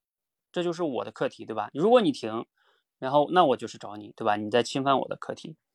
但是你会发现，那种讨好型人格就是，他就搞不清这个 啊，明明这这我不想让你们停，但你停了呢，我又不好说，啊，就是嗯，他又不好意思说，但是他又生气啊，就就就比较麻烦，嗯，对，嗯嗯，也就是说，讨好型人格的那种讨好，他不是为了真正帮助人家，他是为了自己。嗯。嗯。啊，这个嗯，我觉得这个谁啊，艾米丽，你要是真的在研究心理学改变认知，那我们那个认知侠的这个学习打卡就对你挺有帮助的呀，你是吧？嗯嗯嗯，其实我做认知侠的一个很根源的原因，就是像你们这些老学员，我觉得你们学口才学到一定程度了，如果不是对这些很多东西深入的去认知思考的话。你的口才在表达的时候也会有问题啊。就包括像刚才知行合一说的那个，呃，你采访的那个表达也是一样的，就是，嗯，在那一刻你的认知又又被拉回去了，嗯，你就没有能清楚的把今天要采访问你的核心的几件事儿把它说明白，是吧？嗯，你非得要去讲那些没有具体载体的，然后呢说一些，对吧？冠冕堂皇的话，那你自己当然记不住啊，你记不住就不好讲嘛。嗯对，嗯嗯，又陷入背的成分了，然后一个个词儿一个词儿写完了，写完了以后，干光感觉这个词儿挺挺好，挺厉嗯嗯，像你要是写那个哈，你像这里边，我觉得就是要区分。如果像那种情况下，比如说你像你觉得这种采访下，就是他必须要说一些政治正确的话，是吧？假如说，那嗯，那你要么就照稿说吧，啊，或者怎么样，说啊。对吧？要么你因为反正也你也不是出自己内心的，你自己脱稿可能你也讲不明白，是吧？对，嗯，你要么就是说，哎，如果说这个电视台其实你知道是可以讲点就是朴素的话的，是吧？那你就讲点朴素的话就好了。上电视有时候其实记者也好或者观众也好，也不想听你们这些当官的说一些冠冕堂皇的，是吧？对。所以其实这个东西，你当然你自己要判断啊，我也不了解你们那个系统啊，到底这个讲话想让你讲啥？嗯，好吧，那我们还是先下了哈，然后总结一下呢，最主要的，嗯，知行合一需要简洁表达哈，对，然后艾米丽呢就需要抓某些关键词去提问哈，这个对你比较重要，嗯嗯，好，我先帮你下了哈。来，最后一组哈，有点晚了哈。来，这个阿晶还有吴主播，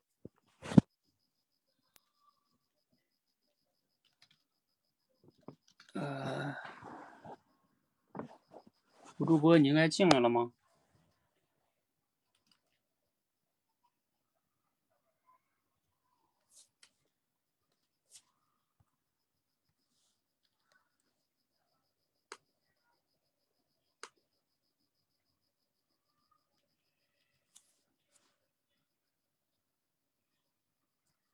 是吴主播吗？哎，是的，是的，老师。嗯嗯，好的。嗯，行，那你们你们两个人都聊过吧？嗯，我记得。嗯，好像没跟一米阳光聊过吧？啊。呃，不是，他现在这个不是一米阳光哈，就是一米阳光，因为他之前上一组聊过，这个同学叫阿晶，嗯。阿晶，呃，应应该有点印象吧？嗯。行，那你们开始吧。哎，阿金，嗯，对，可以我现在说话听得到吗？听得到。哎，听得到，听得到。哦，我我是第一次来连麦。啊，你是第一次啊？那我那我说个规则啊，就尽量不要聊训练营训练的话题，好吧？哦，然后聊多长时间呢？一般情况下十分钟，十二分钟左右吧。嗯，十二。一般我会叫停，就聊就行。哦 哦，好吧，因为我。我我是跟跟谁连麦呢？呃，吴主播，嗯，你们可以自我介绍。我们听得见，哎，啊。哦，你好，你好，我在群里面看过你，经常看到你的名字，但是还没有连过麦呢。哎，是是是，你好，呃，那个阿金同学，就是我自我介绍一下吧，就是我是我叫吴主播，来自贵州，然后从事汽车行业，呃，汽车管理这块大概八年吧。啊，你呢？那个阿静同学。哦，呃，我叫阿静，嗯，第四。阿静哈，哎。哎，对对对。我现在从事的是金融行业。你你，我刚才没有听清楚，你说你是从事汽车管理？哎，对对对，是从事汽车行业这块，哎，对。那挺好，我对汽车也比较感兴趣。哦。那我们应该有有有话题聊，应该。呃，是是是，嗯，哎，刚刚你 就那个，就是你是怎么对汽车感兴趣的？这个 汽车吗？啊，对对对对对，啊。我们不过，嗯，我大概读大学的时候，我就一直很喜欢汽车，只是我们女生喜欢汽车，肯定跟男生肯定不一样吧？我们女生可能比较喜欢外观呐，嗯，然后美观程度会比较喜欢一点。然后嗯内部的一些功能啊、性能啊，然后发动机之类的，我们可能不是，就是了解的比较少一点。哎，是是是，一般因因为我们的女性客户也比较多嘛，基本上女性客户首先看的是颜值，看看嗯外观漂不漂亮，呃，大不大气，内饰豪不豪华，也首先先看顺眼了，才会关注其他的东西。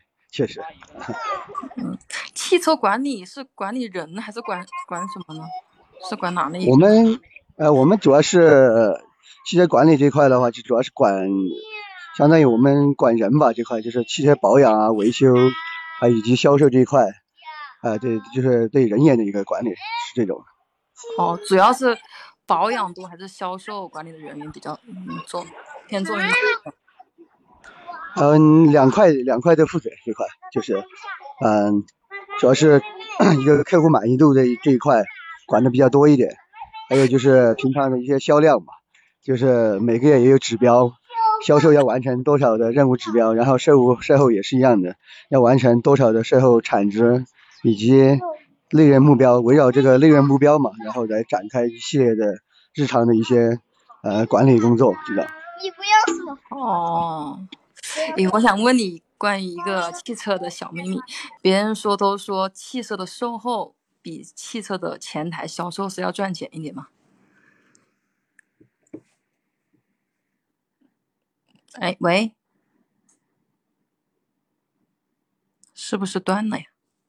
嗯，我看一下啊，他他有可能进电话啊，有时候你们，我先把它下了，你呃重新连一下，有时候一接电话就容易没声。我先关，再重新开，对吧？不不，你不要连，你不要关，他他重新连。嗯，好。吴主播，你再说一下话，连上了吗？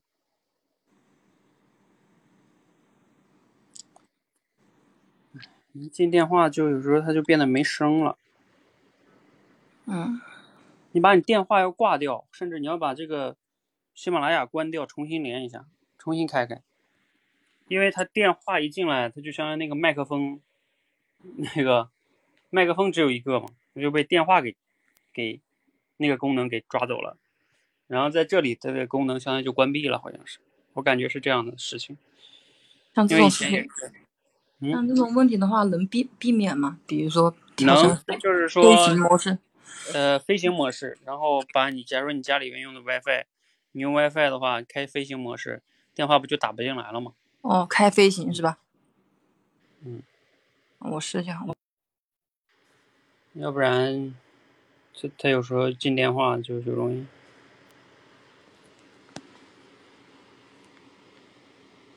你们现在接电话，我现在接电话百分之九十多都是推销的。嗯，我基本上不接电话。咦，我刚才把飞行哎，他好调了。哎，你好，老师。嗯，好啊了，，听到你了，终于等到你了。哎，你好，你好。嗯，你刚才听了我的问题吗？喂喂能听到他说话吗？我听得到他讲话，你你们听得到我讲话吗？听得很清楚。哦，听得见，阿金同学是吧？哎，吴主播同学，我刚才想问一问，就是他们说汽车的售后比汽车的销售要赚钱很多，对吗？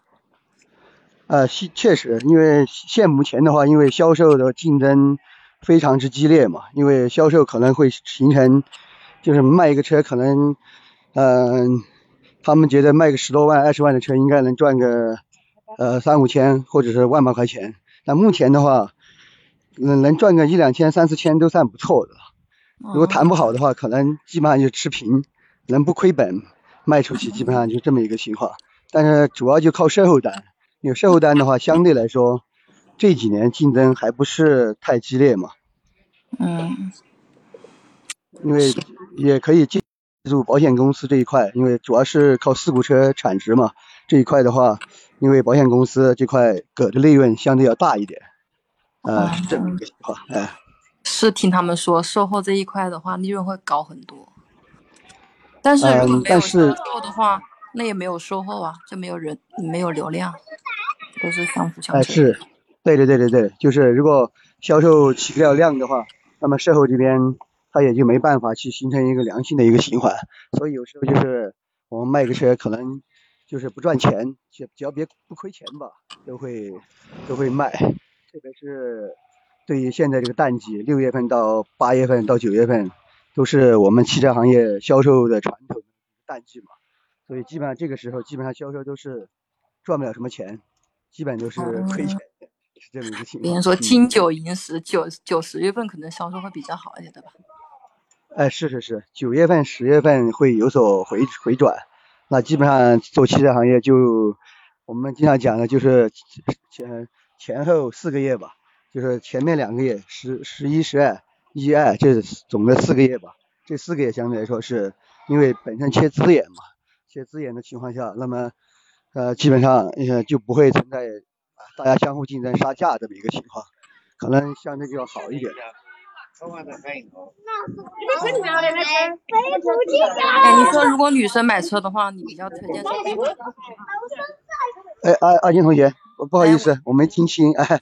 我说如果女生买车的话，你一般推荐什么车比较合适一点？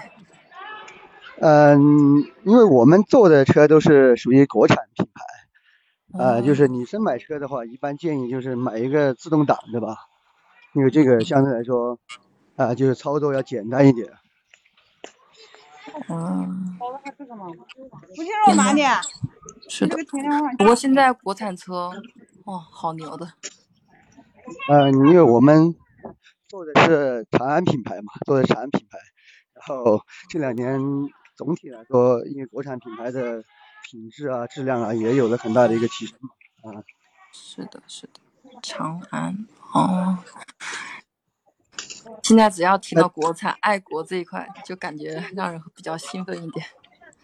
呃，是是是，特别是通过疫情嘛，这个疫情疫情这个这么一个情况，确实激发了国人的一些呃爱国的一些情怀吧，确实，呃，有那么一些人确实是出于这方面来选择国产品牌的。嗯，是的，只要听到国产，现在还是比较受人尊重的。呃，是，嗯，阿金同学，哎，我想问一下，就是刚刚你说你是做金融行业，金融行业是吧？嗯，对。我们我们有时候也跟你会有联系，就是我们也会通过有的汽车进行可以抵押贷款，但是现在比较少一点。哦，是不是？你们你们就是做汽车这一块做的少一点哈？嗯，呃比较少。哦哦，那现在主要是做哪一块的金融？金融，我们是主要是扶体扶持实体经济，就是就是声音有点小，哎，不好意思。哦，我们主要是服务就是支持就是实体企业，哦，主要就是支持这个实体企业了嘛，是吧？哎，嗯，对对对，哦，那那这一块的话，像你们平常一般风控是怎么来把控的？像这个呃，哇，你好专业，还知道风控，对，因为我们 做汽车也 也会有这么一块，呃，汽车也有风控吗？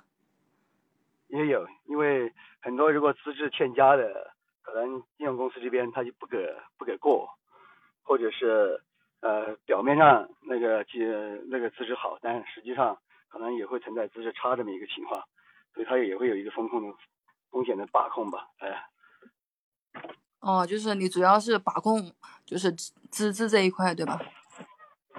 哎哎，对对对对对，哎，哦，我们这边也是，主要是，嗯，把控风险这一块也也比较重视。嗯，就是只要是做实体、认真做实体经业经经济的一些企业，我们也会支持。要是那种把钱拿去做其他的一些事情的话，我们这一块也会进行对它进行考核。但是我们主要是针对于本地企业，本地企业多一点。好像又没有声音了。喂，没声了吗？嗯，好像是不电话。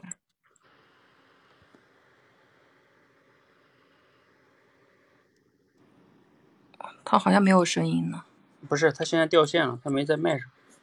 嗯。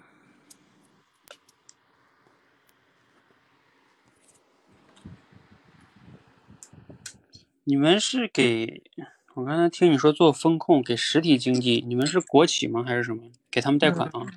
嗯，国有企业给给他们贷款是吗？啊，对对，给企业嗯做贷款的。但是我们只支持我们这个市区的，然后离开我们这个市区我们都不做。嗯，实体经济像什么呢？像工厂类的呀？嗯，工厂比较就是多一点点的。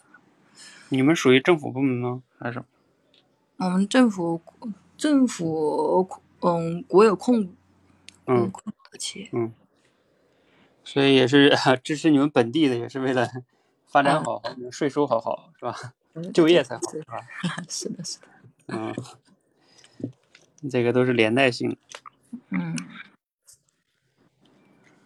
哎，我看他还能不能进来了。嗯，那不进来呢，就聊这些也行吧。嗯，虽然说刚才有点断断续续的，但是也能体现出来一些问题。嗯嗯，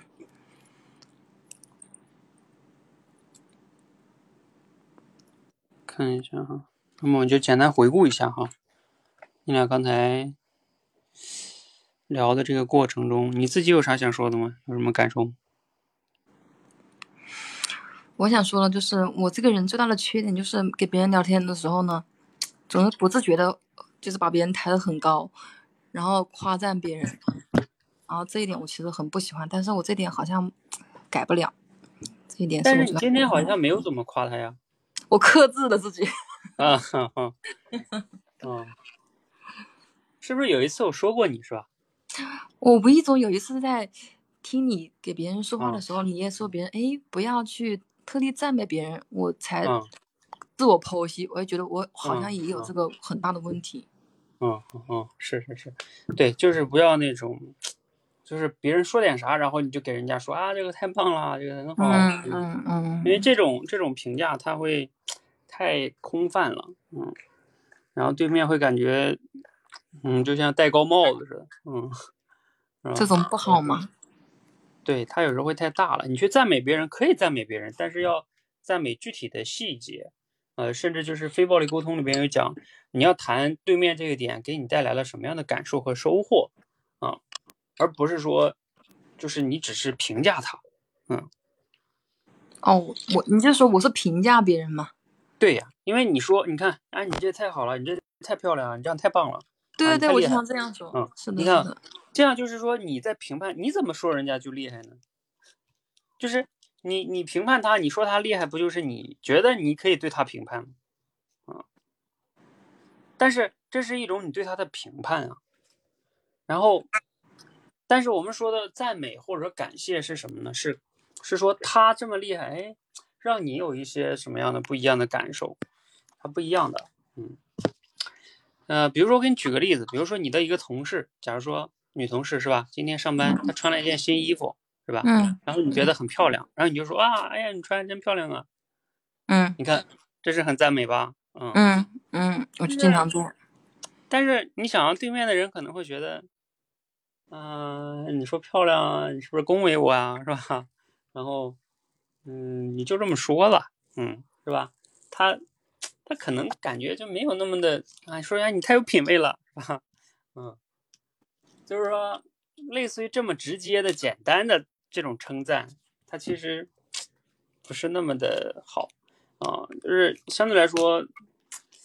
可可以，如果说非得去赞美的话，是说可以说一点，就是要么是说一些细节，哎，比如说你看你这个衣服这个地方，哇，我觉得很有特色，嗯，或者什么的，嗯，或者是还有一种是像我以前说过一种是，哎，你这个衣服在哪儿买的呀？哎，我觉得，哎，我也想去那儿挑一个。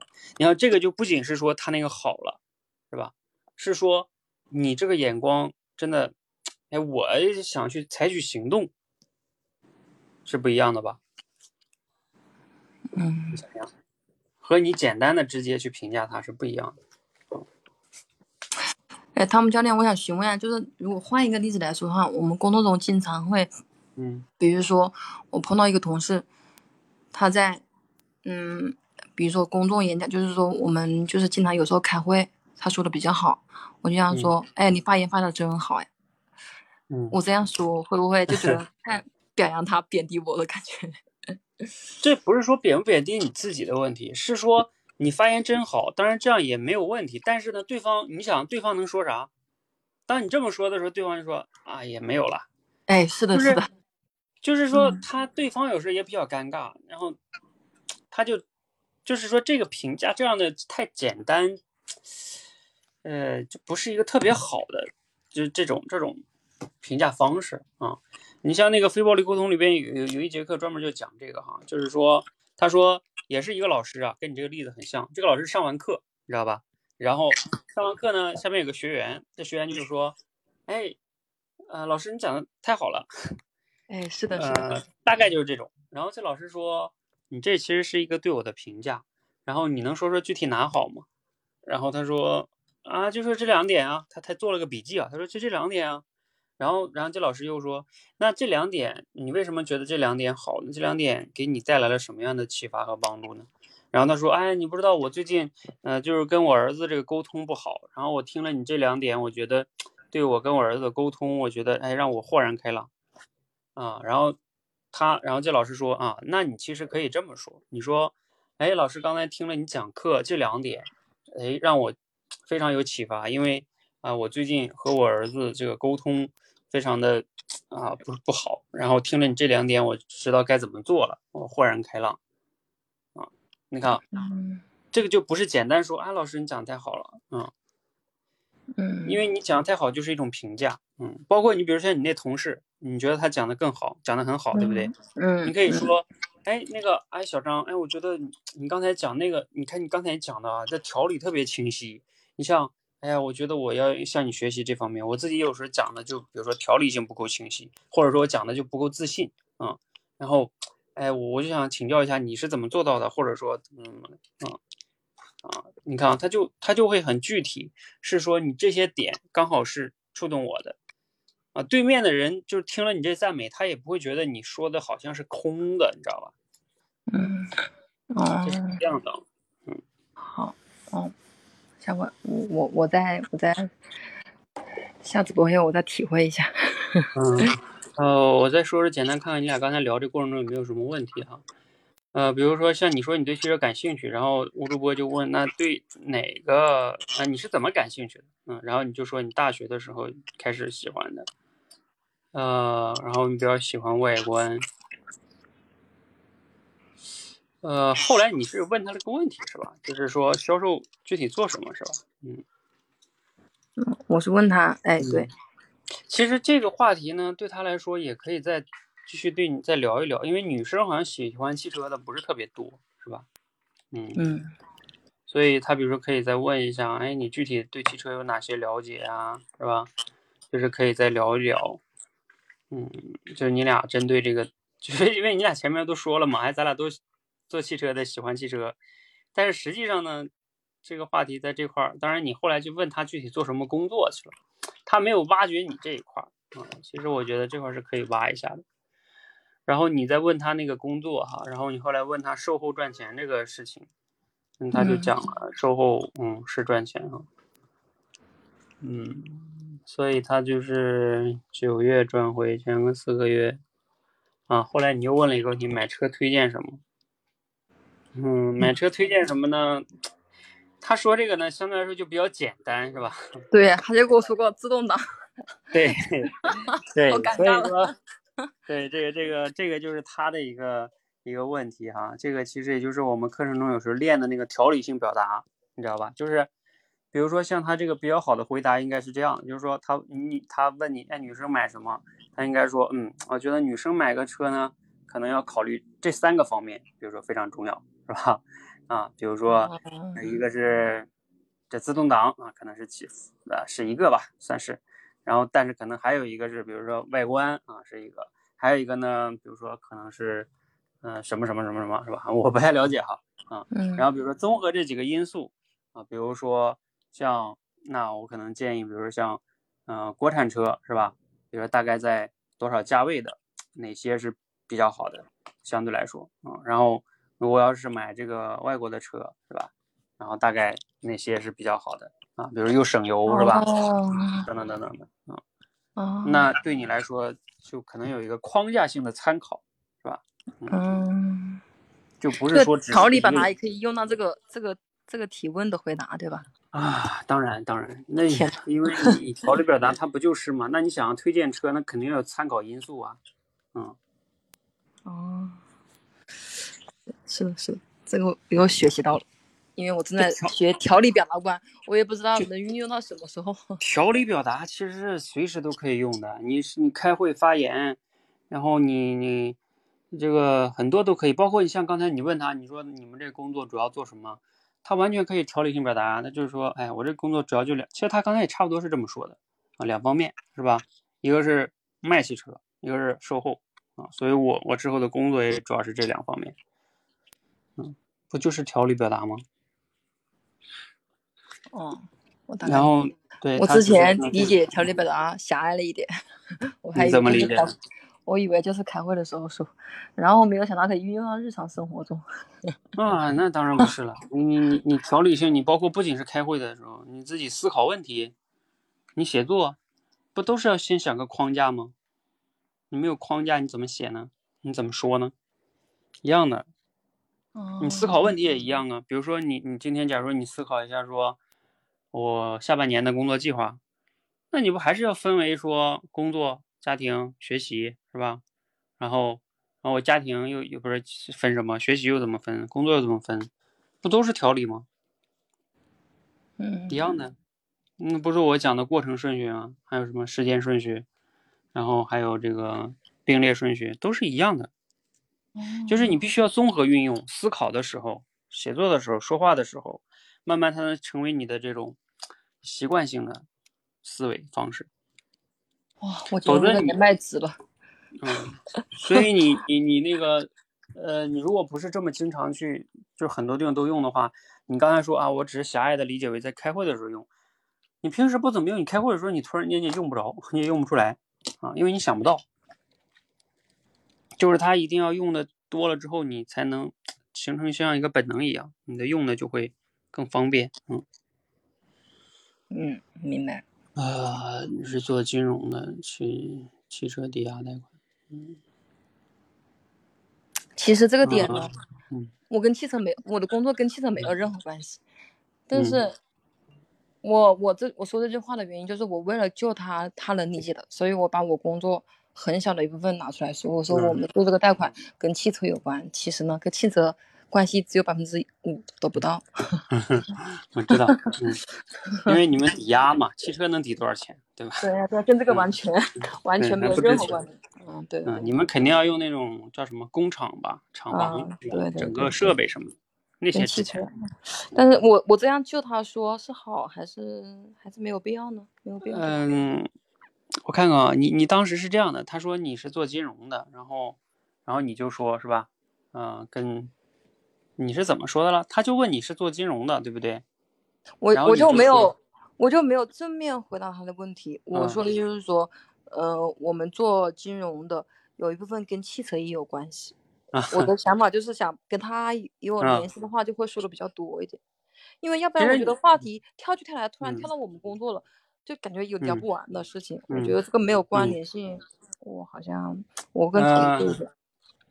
但是呢，你你这个的话，就有时候也不好在于说，因为你这个实际上跟汽车没有什么关系，然后你非得往这上去去聊，对吧？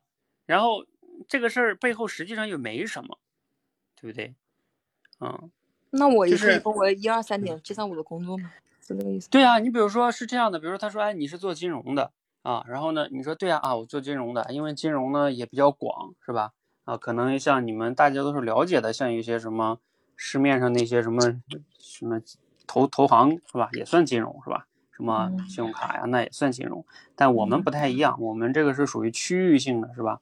属于国国资国企控股的，然后主要是给一些实体经济啊，像工厂啊啊贷款，比如说我们可能主要是做做这个，比如说像有些企业，像疫情期间啊或者什么是吧，他资金有压力了，假如说我们会扶持这个我们这个城市的一些主要的企业是吧？不能让他们倒了啊，嗯嗯，或者是希望他们发展更好啊，嗯，就是呃，你你甚至啊，你要想跟汽车说你是什么什么有关的，你比如说，就像你们这种制造业啊，比如像你们的上游制造汽车的这样的，假如说我们城市要是有的话，那我们肯定是首先给他们贷款的，因为得让他们运转，嗯。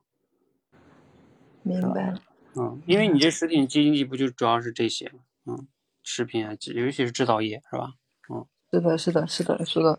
那它汽车上游就是制造制造业呀，肯定是你们重点的。嗯，嗯，我们接触比较多，因为它涉及到这个嗯民生嘛，就业的问题，是吧？嗯，经济发展、税收，嗯，然后，嗯，你像他车企 如果倒闭了，他他们下游这四 S 店卖什么呀？是不是一样的吗？哦，哦，明白了，明白了。那包括这个聊到风控啊，然后你对对，风控这让我接不住，接不住，接不住这个话。啥记不住啊？他说他他好像问了一句什么？嗯，你们有涉及到风控吧？他说你们风控是怎么把握的？对对，然后你突然间说哦，你好专业啊，你还知道风控？对对对，我是不是又赞美了？对，我跟你讲，你这个不是赞美，你这个有点贬低，因为真的，因为你按照你的意思，人家不应该知道风控。对呀，卖汽车的怎么会知道风控呢？怎么不能知道呢？你不知道汽车有很多人买汽车都是贷款的吗？哦，贷款的话，你凡是贷款，你都要考虑你。我车给你了，你不到时候不还我款怎么办呢？哦，对对对，我是贬低他是吧？天呐。对啊，因为你假设人家不知道。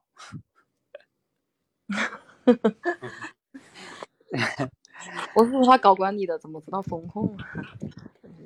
这哎，风控这个词多多少少别人也一般人也知道一些。那他如果说。你们是怎么？哎，他是怎么问的？你是你们是怎么把握把握风控的吗？嗯，那我要给他转讲专业术语吗？嗯，那这个其实就是看你，其实这里边就是说你自己的条理性表达以及你自己的简洁表达能力。比如说像你你，因为你们给这个实体工厂去贷款，对不对？你们把控风控肯定是有几个核心点的，是吧？比如说他有没有一个实体的厂房作为抵押，是吧？嗯，或者说他有房产是吧？假如说北京、上海有房子是吧？嗯，反正你得有抵押嘛，是不是？嗯，这是可能是这是一方面，或者我们我也不知道你们可能或者看他往年的利润什么等等。对对对对，就这这两这两点最重要，对吧？就是我要都说出来了，对不对？嗯，我就要给他介绍这么专业的这两点吗？你这个不专业呀，这个有什么专业的？普通人也能听懂啊。就你可以举个例子，就是说。就像你普通人，你去银行贷款，你你也是一样的呀。你要么抵押房子，要么你抵押，反正你得有点值钱物吧，嗯，要么你信用好。比如说你，你看很多人信用卡为什么好啊？你额度大呀，你信用高啊。银行根据你过去的这个，比如说你的工资记录和和还款记录，你的信用高啊，所以给你，比如说你的信用卡有五十万、一百万，对吧？嗯，那你企业也一样啊，那你就是你过往的这个利润率。什么的，每年贷款都及时还，那我也相信你嘛，嗯，贷款就高。你老是有坏账，对吧？老是拖着不还，然后还有一个你的实体资产又少，是吧？你不肯定不愿意贷给你。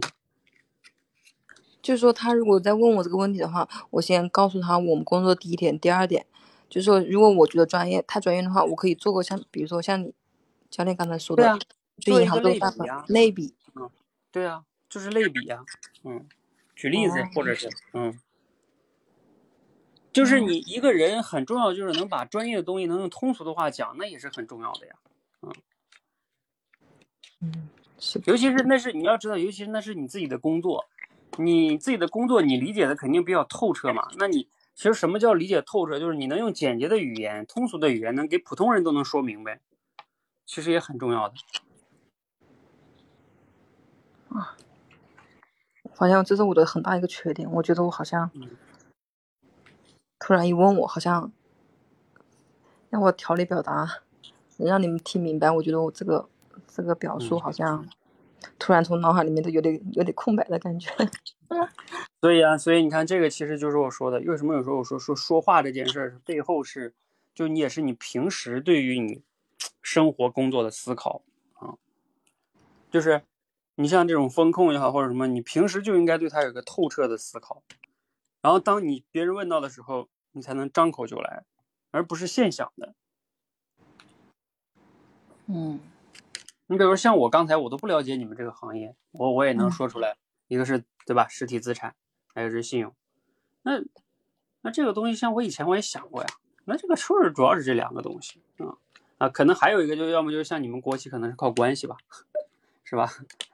嗯，当然可能关系现在这么大的逼金额，可能关系也不一定能排在前边，是吧？嗯，咦，我看到欧米说学习了，是的，今天我也学习到了很多。嗯，对，其实这个都是你说它是条理表达也是啊、然后呢，那同时当然也是你平时的这些思考，嗯，然后你这种你就能说出来，嗯，嗯，是呃的，，然后还有就是通俗表达，啊、就是你确实也不能用太多专业术语啊、那别人也听不懂。嗯，是的，是的，这个这个这个这个要，这个也刷新了我一个认知。嗯所以，哎呀，这个平时思考的话，就又回到了就是我为什么要做那个认知管理啊，带着你们，就是你们不去管理认知，就你平时不去管理，就功夫有时候是在当下的，在平时啊，就我一直讲，我说这个口才啊，它有时候是一个结果，呃，就我现在最最喜欢的一个类比是，口才它相当于是一个大树啊、就我们能看见别人的树总是枝繁叶茂，果实很丰盛。啊、但是你没有看到它这个树为什么那样呢？是因为它的枝干呃长得也很好，然后并且下边的土壤呃更好，就树扎的根也深。呃，就我说的认知管理啊，它就是在在下边，就是在土壤下边，就是你你吸收的关注点就会多，那你对这个很多的东西就不一样。嗯，嗯就这个这个就是，然后你在等你在表达的时候，你就可以感觉就像出口成章，嗯，侃侃而来，侃侃而谈，是吧？嗯，是的，是的。包括我刚才说的，跟你说的条理表达，嗯，你们平时思考问，你比如说像我自己平时我去做很多的问题，我全是用幕布去，就是按照条理性去写东西，做课程或者什么，都是这么去思考。我不只是说我写的说话的时候才这样，我思考问题的时候做项目或者做什么的，我都不是这么这么弄的。包括我现在写每日的总结复盘，每周总结复盘，我全是用幕布就写我今天重要的几件事儿，然后我的总结，我明天的重点，全是这种东西。那这种东西长期下来之后，我的思维就已经被就训练到固化下来了啊。嗯，是的，那就是说，相当于我的条理，我现在练的条理表达，平常的生活中也要按照这样一点、两点、三点这样训练下来。是的，就是你平时就要有这种意识，包括包括哈，比如说你平时看书啊，不是不是看书，看书也算吧，看文章都算，你要有意识的去看一看作者的那个逻辑和条理是什么，他讲的一二三点，哎，他用了什么样的逻辑顺序啊？你要自己大概看一下它的结构，你看多了，你就会发现，嗯，都是差不多的套路，嗯，然后你就能看到那种透过现象看到本质了嘛，嗯。好，好，那这那今天这个连麦很助于我学条理表达。嗯，那我要学第二关。好，那我们就先到这儿，好吧？嗯，好好好，谢谢教练，拜拜。好，今天十点了哈，那我们也不多说了啊、大家早点休息，我们就下了哈。嗯，大家有那个什么没有听的，可以去听一下回放，这个是有回放的哈。